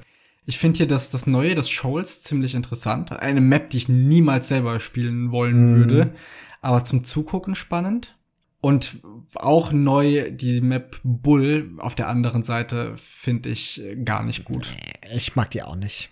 Ich glaube, Empire Wars lebt auch so von Maps wie halt vielleicht Arabia jetzt wieder, diese ganz offene ja. Variante. Habub ist ja auch so eine Map, die ziemlich offen ist. Oh, Alles, was ja. halt diese Aggression beschleunigt. Ich glaube, das ist die Stärke von Empire Atacama Wars. auch. Auch eine sehr gute Empire Wars Map. Ja, und auch wissenswert bei Empire Wars ist ja, dass es ein Zeitlimit gibt, zumindest im Rahmen von den Red Bull Veranstaltungen.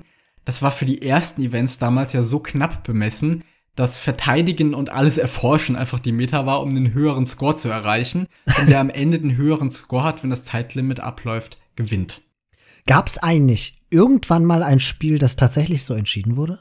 Ganz oft in den ersten Veranstaltungen. Ich glaube, in Red Bull Vololo 1 gab es sehr, sehr viele Spiele, die so entschieden wurden, weil das Zeitlimit so kurz war und sich viele nur eingebaut haben. Das Zeitlimit war so kurz, dass jede verlorene Einheit von dir schon echt ein Problem war, weil die KD da ja auch so weit reinspielt in den Score. Ah. Und die Leute haben sich nur noch verteidigt, darauf gehofft, dass sie am Ende die bessere KD haben.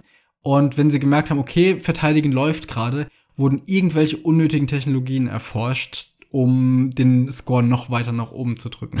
Das erste Red Bull Vololo Turnier fand ich furchtbar zum Zuschauen, wegen eben genau dem, weil fast alle Spiele nur so aussahen.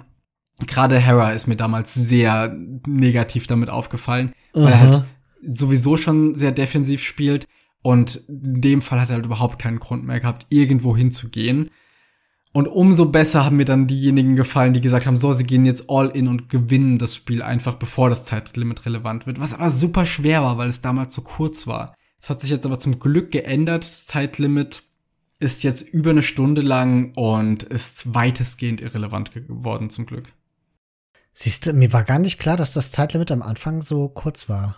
Also so wie es jetzt ist, gefällt es mir gut. Ich habe das Gefühl, das Zeitlimit spielt nahezu keine Rolle mehr. Ja. Ganz selten fällt ja dann auch den Castern irgendwann so kurz vor der Stundenmarke auf, so von wegen, oh, Zeitlimit, mal gucken, wie es aussieht und so. Vor allem, ich finde aber auch, dass das Zeitlimit, dadurch, dass es so lang ist, wieder ein anderes Problem hat, weil wenn diese Spiele so lang werden, gerade ja auch in Empire Wars, wo ja man schon weiter vorne anfängt im Feudal Age und so, ganz oft ist dann ja in Imp der Punkt erreicht, wo der Score mehr oder weniger nichts mehr bedeutet. Ja. Und dann noch mal jemanden deswegen gewinnen zu lassen, weiß ich nicht, weil gerade auf defensiveren Maps kann es ja gut sein, dass du in einer miesen Position bist, um das Set noch gewinnen zu können, aber dein Score ist halt hoch und wenn du dich einfach nur noch verteidigst, wird er auch so bleiben. Also für alle, die es nicht wissen, der Grund, warum es dieses Zeitlimit gibt, ist, weil es hat reine organisatorische Gründe, weil das Red Bull Wololo Turnier alle Turniere von Anfang an ja zeitlich relativ eng getaktet waren. Ne? Das waren Wochenendturniere dann. Und dadurch, dass es auch alles auf dem offiziellen Red Bull Wololo Gaming Kanal gecastet und übertragen wird, braucht es diese strenge Organisation, die Berechenbarkeit vorsieht, die die Spiele automatisch ausschließt, die aus irgendwelchen unerfindlichen Gründen drei bis vier Stunden lang geht. Weil das natürlich auch den Unterhaltungswert eines Spiels senkt. Also da gibt es dann Leute wie, was weiß ich, vielleicht auch mich, die dann begeistert da sitzen und sagen, boah, krass, vier Stunden, aber in Wahrheit waren die letzten drei Stunden halt doch ziemlich langweilig.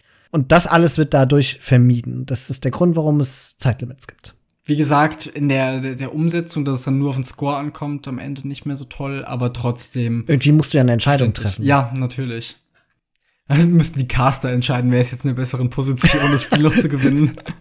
Oder noch schlimmer, es wird ein Public Voting geben. Genau. Oh Gott, das wäre die Hölle. Dann würde nur noch Doubt gewinnen, auch wenn Doubt gar nicht spielt.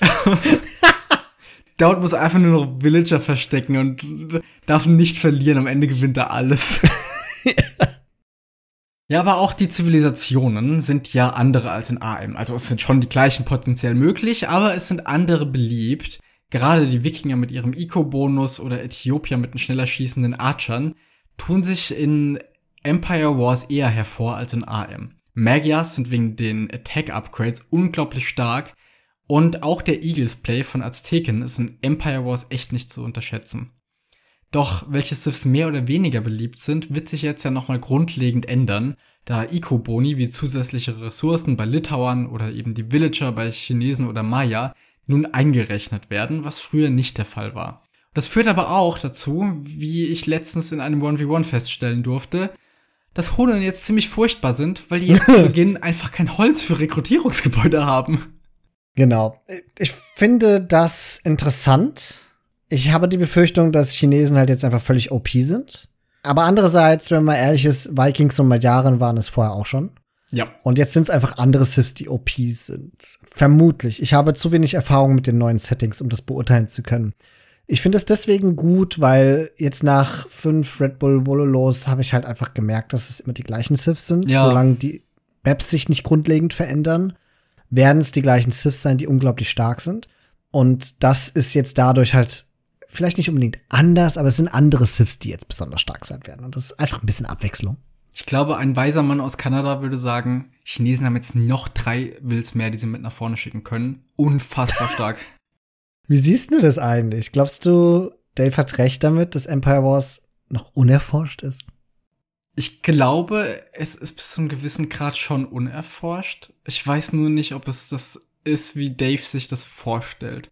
Also ich glaube, das ist auch ein Fall, wo Dave so ein bisschen argumentiert, wie Hera das ja auch in seinem Video sagt, wie er das tut. Eine sehr steile These, einfach um das ein bisschen aufzumischen. Und wahrscheinlich ist an dieser These, genau wie bei Hera, was dran, nur nicht in dem Extrem, wie Dave das immer ja. darstellt.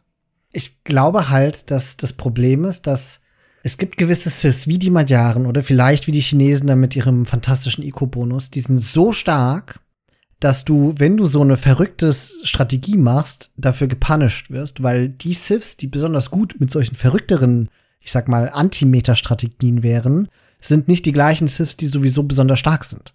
Ja. Und äh, ein Beispiel dafür für mich sind die Sarazenen, die ja unfassbar krasse Castle Age Zeiten mit ihrem Market Abuse in Empire Wars machen können.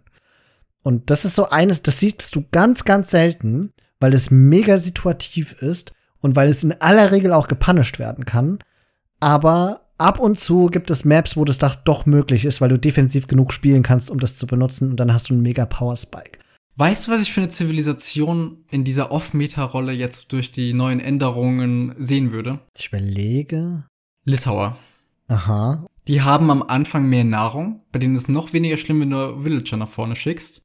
Du hast schnellere Speere, die du nach vorne mitschicken kannst, die die Villager effektiver gegen Scouts verteidigen können.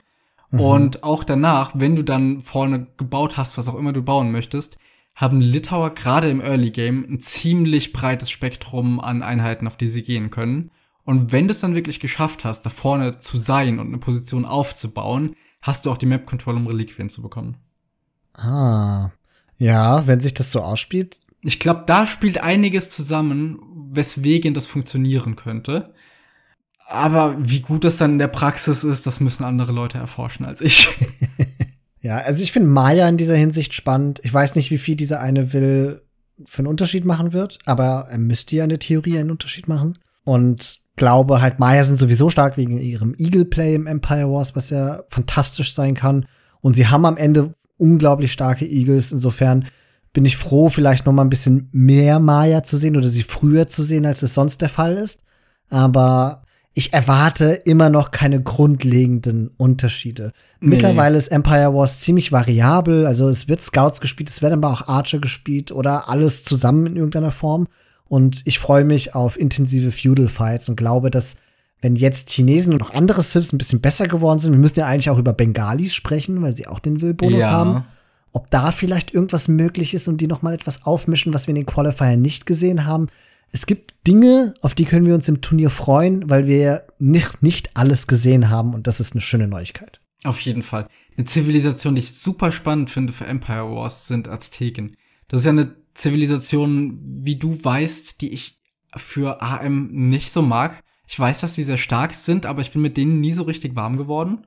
Aber gerade in Empire Wars, dieser Bonus, dass die Baracke schneller die Einheiten mhm. produziert, was ja für Eagles, die ja eine Minute einfach brauchen im Normalfall, um gebaut zu werden, dafür sorgt, dass man sie wirklich effektiv benutzen kann, auch im Feudal Age schon, wo man ja auch schon mit einer Baracke startet, direkt die zweite und auch dritte daneben setzen kann. Das macht Azteken zu einer wirklich spannenden Zivilisation für Empire Wars für mich, obwohl ich sie in AM eben nicht so sehr mag. Ist sie auch. Also ich finde Azteken ist eine geile Sith. Ich mag die sowieso, aber in Empire Wars umso mehr. Im 1v1, also so ein Eagle Rush im Feudal Age mit Azteken ist schon was ganz Besonderes. Wenn die ganzen kleinen Ameisen dann über das Feld drinnen und die Siedlung des Gegners zerstören, ist schon schön. Ja, generell was die Einheitenkompositionen angeht, herrscht da durch die höhere Geschwindigkeit zu Beginn ein bisschen ein anderes Vorgehen als in AM, aber ich habe das Gefühl, es gleicht sich langsam immer mehr an. Weil eigentlich sind ja Archer in Empire Wars schwerer anzusammeln, da man viel früher gezwungen ist, die ersten Kämpfe zu nehmen. was eben in vielen Fällen die Scouts oder die Eagles zumindest für den Anfang zu den Einheiten der Wahl macht. Aber dadurch, dass es jetzt so ein bisschen defensiver zu werden scheint, habe ich das Gefühl, dass Archer trotzdem wieder ihren Platz hier gefunden haben. Mhm. Indem sie am Anfang vielleicht sogar in der Archer Range einfach gelassen werden. Man verteidigt sich mit Speeren, bis man drei, vier Archer hat und nimmt dann eben diese kleine Gruppe zusammen mit einem Speer mit und geht damit nach vorne. Ja. Ich glaube, gerade gegen Scout-Zivilisationen ist das mittlerweile ähnlich wie in AM etwas, was den Scouts schwer fällt zu kontern. Aber dadurch, dass es eben so offen ist, finde ich, sind Scouts immer noch eine sehr, sehr starke Einheit einfach für Empire Wars. Stärker als sie das in AM sind weil man eben sie früh sammeln, früh damit vorgehen kann. Auch einzelne von denen können als Archer schon gut Schaden machen. Man kann dann durch die Eco rennen, bis die Walls stehen, was ja in Empire Wars oftmals eine Weile dauert.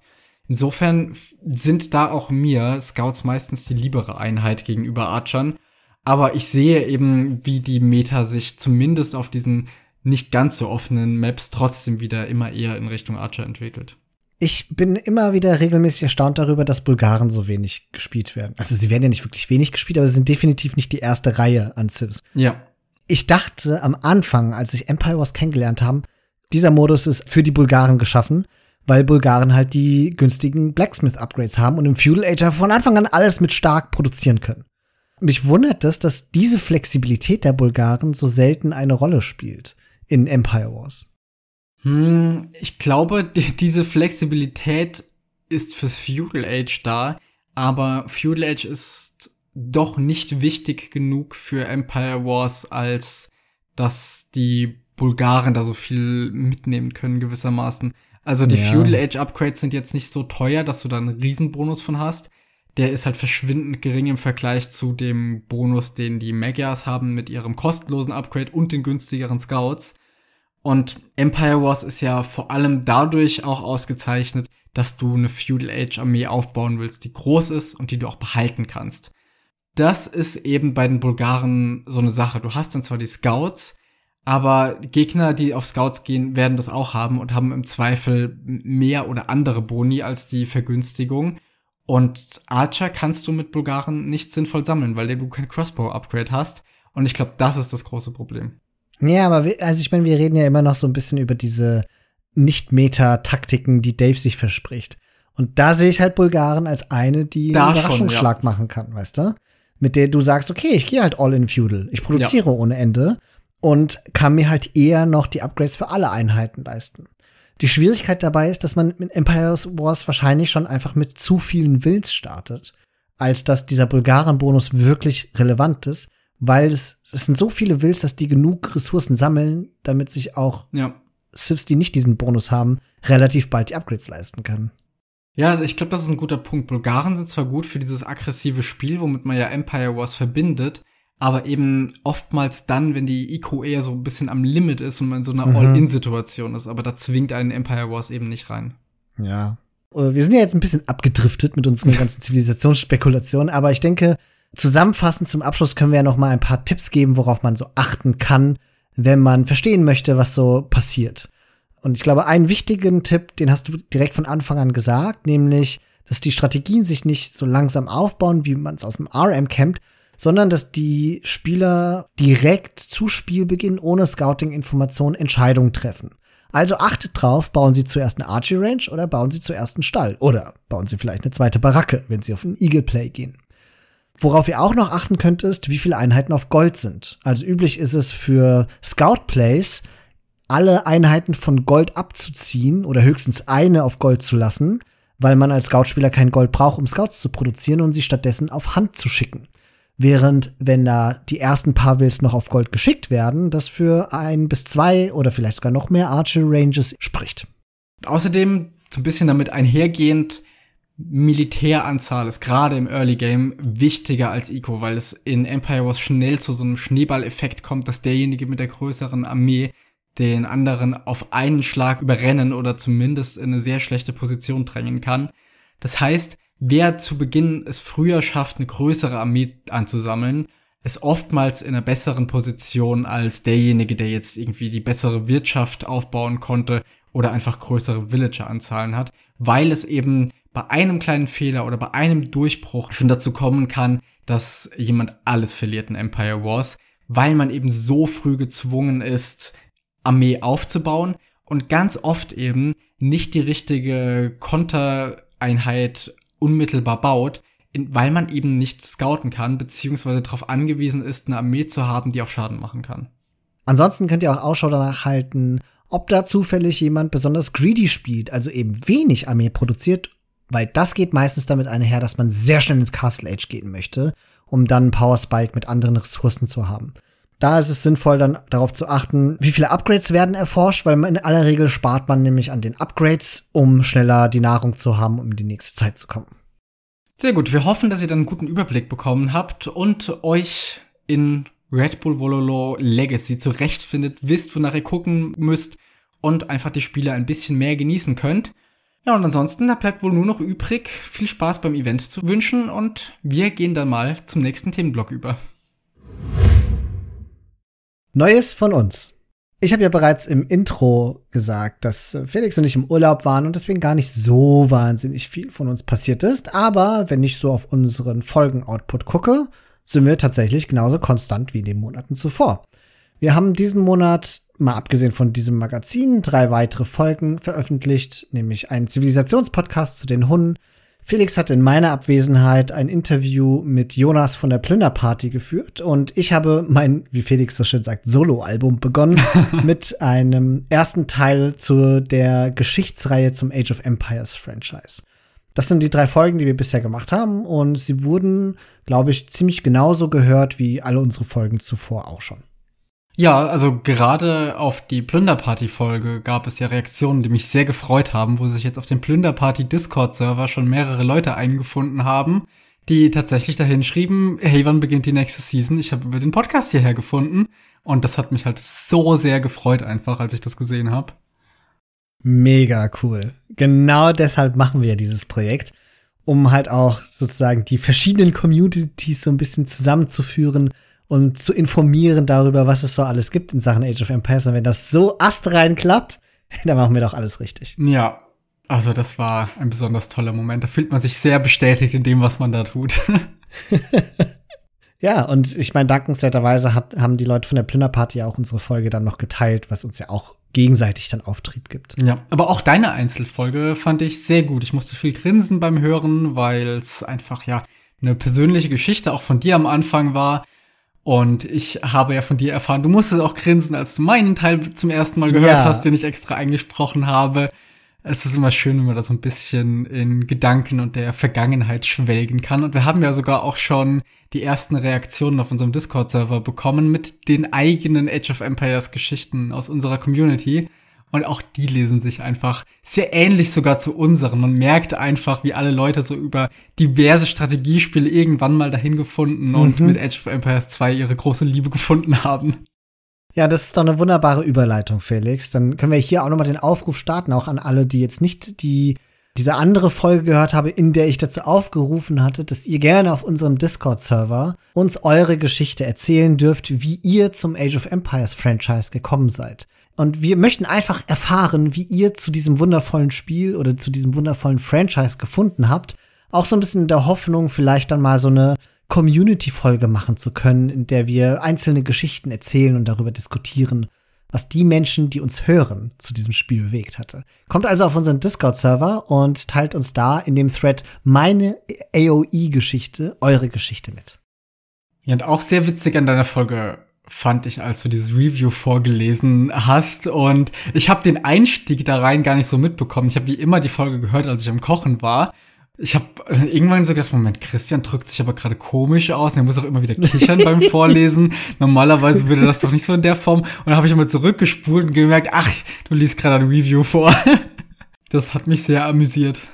Reviews von damals lesen sich doch ein bisschen anders als von heute. Ja, und noch besonderer ist aber die Tatsache, dass dieses Review ja aus einer Perspektive geschrieben war, wie halt so ein Singleplayer-Mensch ja. Kampagnen spielt und nicht so, wie wir heutzutage Age of Empires sehen.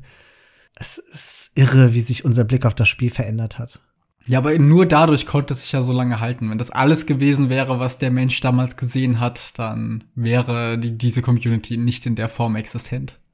Ja, und Folge 2 soll ja dann auch zu Age of Empires 2 stattfinden. Da werde ich vielleicht sogar mehrere Folgen zu Age of Empires 2 machen.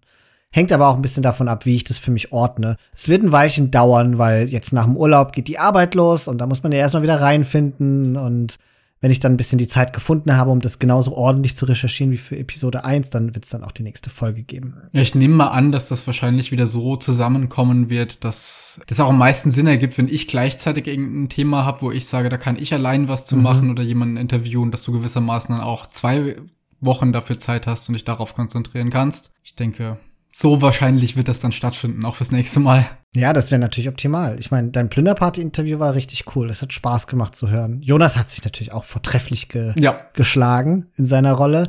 Aber nein, das war gut recherchiert. Ich meine, ich habe einiges gelernt. Da höre ich mir auch gerne noch ein zweites Interview, das du führst an. ja, mal gucken, zu was noch. Ich bin ja momentan sehr aktiv, was generell E-Sport und sowas angeht. Ich spiele ja aktuell in sage und schreibe drei unterschiedlichen Turnieren, wobei für mich morgen, für euch alle anderen am Tag des Erscheinens Plünderparty ja für mich zu Ende geht. Ich werde am, was ist es, am 30. September dann mein letztes Spiel haben. Mhm. Ja, und dann sind es nur noch zwei Termine pro Woche und zwar dann ja in der AW2 Germany Liga. Einerseits im 1v1 und andererseits in der Team-Variante zusammen mit dir. Habe ich dir nicht erzählt, dass ich den Typen aus dem Impressum von der NC-Zone angeschrieben habe für eine Interviewanfrage? Nein. Ach, siehst du, jetzt erfährst du das oh. wie alle anderen im Podcast. Das wäre gegebenenfalls schon die nächste Interviewgelegenheit. Er hat noch bisher noch nicht geantwortet, aber hey, falls von euch da draußen, die uns hier hören, jemand mit der NC-Zone verwoben ist, dann äh, könnt ihr denen ja mal so einen kleinen Hint geben, dass da so eine Anfrage vorliegt und wir gerne mal mit denen sprechen. Ja, wahrscheinlich hat einfach kein Mensch mehr das Passwort für dieses E-Mail-Postfach. wahrscheinlich nicht. Es war halt die hochoffizielle NC-Zone-E-Mail-Adresse. Wenn nicht, werde ich da vielleicht auch einen Forenbeitrag geben. Aber ich hoffe jetzt einfach mal auf unsere Community. Ich glaube, da sind ein paar Leute, die auch in der NC-Zone aktiv sind. Ja, mit Sicherheit. In anderer Sache, wir werden ja auch gerne gefragt, wie es so mit unserem Podcast-Projekt läuft. Und da geben wir jetzt wieder eine kleine Wasserstandsmeldung. Wir haben glücklicherweise auch in diesem Monat wieder ein paar neue UnterstützerInnen auf unserer Unterstützerplattform Steady bekommen. Und bezogen auf unser erstes Milestone-Goal, das wir uns gesetzt haben, können wir vermelden, dass durch den Zuwachs an UnterstützerInnen mittlerweile beste Zahl überhaupt erreicht ist, nämlich 69 Prozent von unserem gesteckten Ziel haben wir bereits erreicht. Es braucht also nicht mehr viel und dann können wir tatsächlich auch unseren Newsletter starten, mit dem wir dann so ein bisschen ähnlich wie hier im Magazin, aber noch mit anderen Inhalten auch die Community, also insbesondere natürlich unsere Community über allerlei Age of Empires relevante Themen informieren können. Da freue ich mich jetzt schon drauf.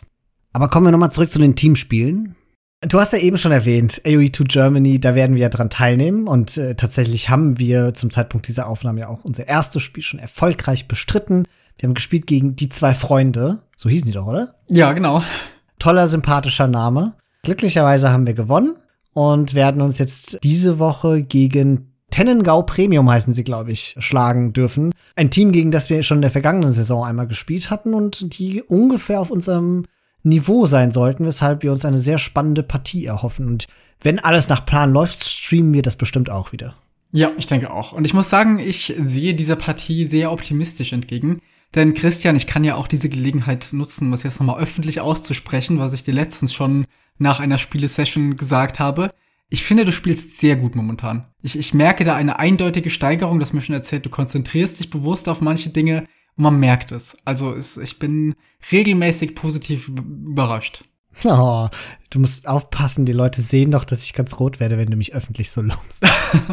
Nein, ja, danke schön. Ich glaube auch, dass es stimmt. Ich glaube, dass es jetzt kein Fehleindruck ist. Ich bin schon besser geworden. Was, also, damit die anderen auch erfahren, was ich jetzt anders mache, was jetzt zu einem Kompetenzzuwachs geführt hat, ist, es gab so ein paar Sachen, die mich regelmäßig frustriert hatten beim Spielen. Und das war, dass ich zu gewissen Zeitpunkten im Spiel das Gefühl hatte, dass ich so ein bisschen die Kontrolle verliere. Und irgendwann habe ich mich jetzt in meinem, also vor allen Dingen auch im Urlaub mal hingesetzt und einfach mal reflektiert, was da eigentlich in mir vorgeht während so einem Spiel und versucht habe, das so, wie ich es von der Arbeit gewohnt bin, so ein bisschen analytisch aufzudröseln und zu überlegen, was sind so Stellschrauben, an denen ich realistisch etwas verändern kann. Ein wichtiger Initiator dafür waren tatsächlich die Videos, die Nilly auf YouTube eine Zeit lang hochgeladen hatte. Das waren seine wöchentlichen drei Learnings, die er gemacht hatte. Und eins von diesen Learnings, nämlich wie er mit seinen Idle Villagern umgeht, war für mich ausschlaggebend dafür, auch mal drüber nachzudenken, was ich fundamental in meinem Gameplay verändern kann, was einen großen Impact hat, auch wenn es unscheinbar aussieht.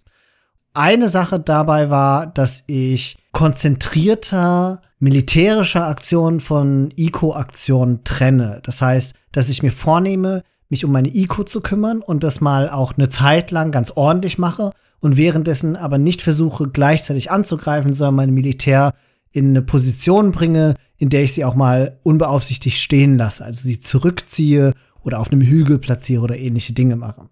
Und umgekehrt, und das hat mich sehr viel Überwindung gekostet, das kostet mich immer noch sehr viel Überwindung, zu sagen, ich lasse Ico auch mal Ico sein. Das ist auch dadurch entstanden, dass ich im Urlaub viele Leute für Red Bull hab trainieren sehen.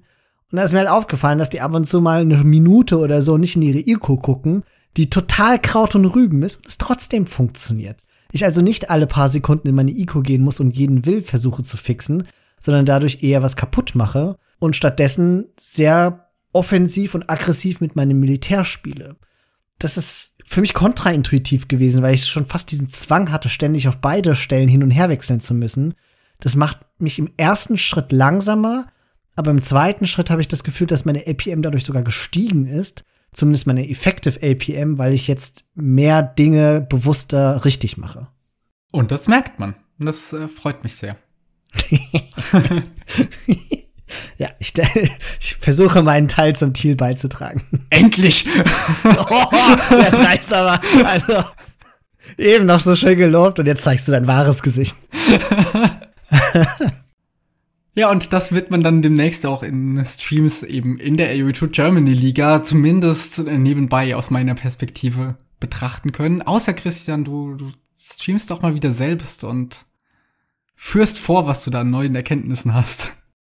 Ja, mal schauen. Also ich werde ja bekanntermaßen sehr nervös, wenn man mich beim Spielen sieht. Deswegen weiß ich nicht, ob das so eine gute Idee ist. Aber, und das ist ja jetzt etwas, das mehrfach auch schon bei Streams im Chat gefragt wurde oder auch so mal gefragt wurde, ob ich denn nicht mal wieder Spiele casten wollte. Also insbesondere auch von dir. Und vielleicht werde ich mir das noch mal vornehmen, dann deine Turnierspiele zu casten. Ja, das klingt sehr gut. Also das entlastet mich gewissermaßen, wenn ich die nicht selbst streame dann. Und andererseits hast du das sehr gut gemacht beim letzten Mal, als du was von mir gecastet hast. Das ist jetzt auch schon wieder eine ganze Weile her. Das war ja mein erstes Plünderparty-Spiel mhm. damals. Aber ich finde, dein Cast war sehr gut. Hat mir Spaß gemacht, das im Nachhinein nochmal anzuschauen. Natürlich, weil ich gewonnen habe auch einerseits, aber dein Cast war auch ganz okay. Ey, immer kommst du und lobst mich und dann musst du es noch im Nachhinein relativieren. Ich finde, wir können dieses Kapitel hier abschließen und führen uns einfach nur vor Augen, Felix hat mich mehrmals gelobt. Ja, das ist die Erkenntnis, die wir hier rausziehen. genau. So, und damit, Christian, das war's dann von unseren Turnieren, wo wir aktuell dabei sind. Aber schauen wir doch mal, was im Oktober so ansteht an Turnieren zum Zuschauen und auch zum Selbstmitspielen. Du bist dran mit Schneiden diesmal. Das heißt, wir werden gleich dich hören, wie du vorliest, darbringst, was du rausgesucht hast. Schöne Überleitung, danke. Und ich kann mich eigentlich an der Stelle auch schon verabschieden. Ich werde dann wohl nicht mehr zu hören sein in dieser Folge. Oh. Also, bis zum nächsten Mal. Die Turniere im Oktober 22. Gucken wir uns erstmal Age of Empires 4 an, denn da sind alle Augen auf das 300.000 Dollar Turnier Red Bull Wololo Legacy gerichtet. Abgesehen von einem kleineren Turnier im November ist auch noch nichts für die kommenden Monate angekündigt. Daher fühlt sich das schon ein bisschen wie eine Entscheidungsschlacht an. Kommt das Turnier gut an, ist die Zukunft von Age of Empires 4 weiter offen. Kommt es schlecht an, was ich mir ehrlicherweise kaum vorstellen kann, dann könnte es schwer um das Schicksal von Age 4 werden. Ich persönlich habe zwar keine große Lust, das Spiel zu spielen, aber dennoch super viel Spaß beim Gucken. Daher gibt's jetzt die detaillierten Infos zum Turnier.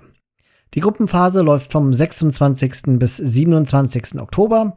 Einen Tag später, am 28. Oktober, finden die Viertelfinale statt und am 30. Oktober im großen Turnierabschluss werden die Halbfinals und das Finale gespielt.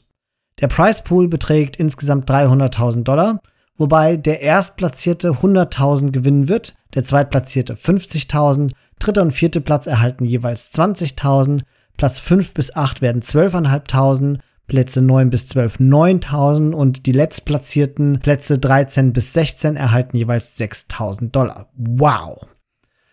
Die Gruppenphase besteht aus zwei Gruppen mit je acht Spielern. In Gruppe 1 werden in der Öffnungsrunde der französische Favorit Marine Lord und der Kanadier I Am Magic aufeinandertreffen. Außerdem der Grieche The Mister und der Schwede Sort of. The Muslim ist ein ehemaliger StarCraft 2 Profi aus England und spielt gegen den Argentinier Kapotsch, der auch an der Age of Empires 2 Auskopplung des Turniers teilnehmen wird. Im letzten Matchup der Gruppe A spielt der Kanadier Wham gegen den Südkoreaner Linok. In Gruppe 2 spielt der zweite Titelfavorit, der Serbe Beastie QT, gegen den Briten Recon. Außerdem spielt der Kanadier Puppy Paw gegen den norwegischen Age of Empires 2 All-Star Viper. Der Spanier Lucifron spielt gegen den Australier Hutt und der andere Spanier namens Vortex wird gegen den türkischen ehemaligen Age 2 Pro Kasva spielen. Zum Drafting und zu der Anzahl an Spielen in der Gruppen- und Playoff-Phase habe ich bislang keine Informationen gefunden. Da könnt ihr euch aber auf Liquipedia auf dem Laufenden halten. Aus dem Handbuch geht zumindest mal hervor, dass die zwei neuen Sifs erlaubt sein werden. Die Gruppenphase wird übrigens auf zwei Streams übertragen, weil die beiden Gruppen gleichzeitig spielen. Daher schaltet auch gerne in den B-Stream von Red Bull Gaming ein und auf Liquipedia ist auch jeweils angegeben, auf welchem Stream welches Spiel gecastet wird. Mehr gibt's für Age of Empires 4 nicht, deswegen gucken wir uns das gleiche jetzt nochmal für Age of Empires 2 an. Hier steht natürlich auch der Oktober im Zeichen von Red Bull Wololo Legacy. Der Price Pool für das Age of Empires 2 Turnier beträgt 200.000 Dollar. Der Erstplatzierte wird 60.000, der Zweitplatzierte 30.000 Dollar erhalten. Plätze 3 bis 4 erhalten jeweils 15.000 Dollar. 5 bis 8 erhalten jeweils 10.000 Dollar, die Plätze 9 bis 12 6.000 und die Letztplatzierten auf den Plätzen 13 bis 16 jeweils 4.000 Dollar. Auch das ist ein fantastischer Price Pool. Es wird eine Gruppenphase geben, die vom 21. bis 22. Oktober stattfinden wird. Am 23. finden die Viertelfinals und am 29. dann die Halbfinals und das Finale statt. Age of Empires 2 wird also ein bisschen mehr gestreckt sein als Age of Empires 4 über die Tage hinweg. Es gibt zwei Gruppen. In Gruppe A treffen in der Öffnungsrunde der norwegische Titelverteidiger Viper auf den US-amerikanischen Spieler Daniel. Der Gewinner von Red Bull Wololo 3 und serbische Spieler Daud trifft auf den französischen Newcomer Cito. Der russische Spieler Winchester wird aller Voraussicht nach gegen den argentinischen Spieler Nikov spielen. Der Spanier Tato wird gegen den einzigen deutschen Spieler Jordan spielen. In Gruppe B wird in der ersten Runde der Österreicher und einzige zweimalige Red Bull Wololo-Gewinner Leary auf den finnischen Spieler Valas treffen. Der Chinese Mr. Yo trifft auf Kapotsch. Der Finne Viles trifft auf den einzigen vietnamesischen Spieler ACCM. Und schließlich trifft der Kanadier Hera auf den zweiten Norweger MBL. Auch hier wird es so sein, dass einige der Gruppenspiele parallel zum Mainstream im B-Stream gecastet werden. In den Neuigkeiten haben wir bereits darüber berichtet, wie verfahren wird, falls manche Spieler aus höherer Gewalt nicht am Turnier teilnehmen können. Wir werden am Finaltag übrigens in Heidelberg sein, vielleicht sieht man sich ja da. In der Gruppenphase werden Best of Threes gespielt, in den Playoffs Best of Fives. Das Finale wird dann ein Best of Seven sein.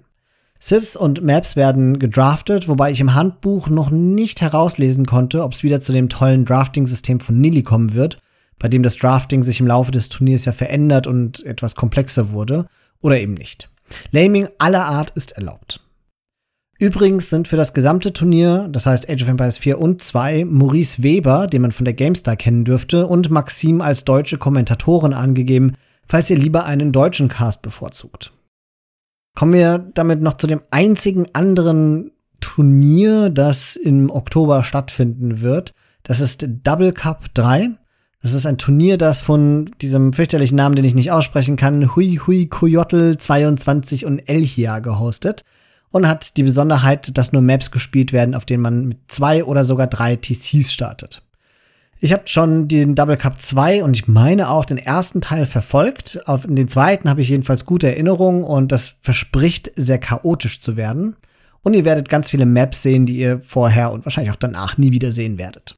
Das Turnier geht ziemlich lange, beginnt aber am 3. Oktober und endet am 18. Dezember.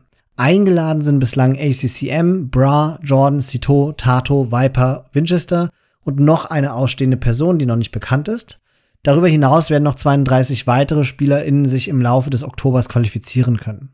Bislang ist auf Liquipedia nur der französische Host des Turniers eingetragen als Caster.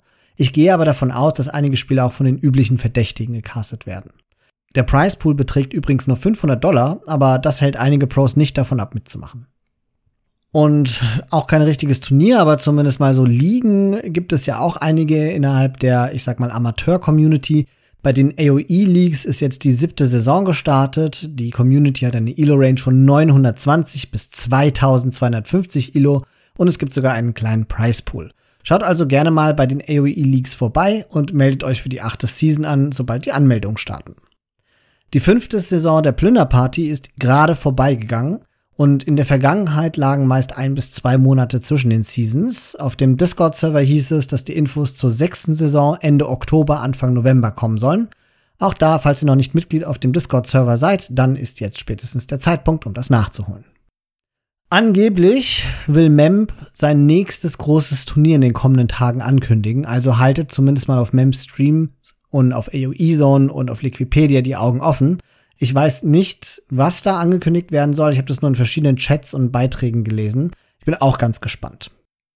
Tja, und das war's im Grunde mit den Turnieren und deshalb noch eine eher etwas außergewöhnliche Ankündigung. Nilly wird in seinem Streams ein Best of 101 vom 3. bis 7. Oktober spielen und zwar gegen El Matador, dem wahrscheinlich viertbesten deutschen Age of Empires Spieler.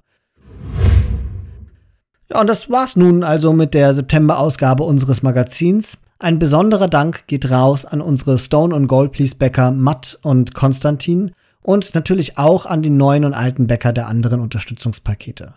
Besucht uns auf unserer Homepage www.startthegamealready.de. Von dort findet ihr auch den direkten Weg zu uns auf Discord oder zur UnterstützerInnen-Plattform Steady. Und falls noch nicht geschehen, bitte bewertet uns, wo immer ihr uns auch hört, mit Sternchen, Punkten und lieben Kommentaren, denn es hilft uns dabei, von anderen gefunden zu werden. Vielen Dank, dass ihr bis zum Schluss zugehört habt und wie gesagt, vielleicht sehen wir uns ja sogar in Heidelberg. Ansonsten bis zur nächsten Folge.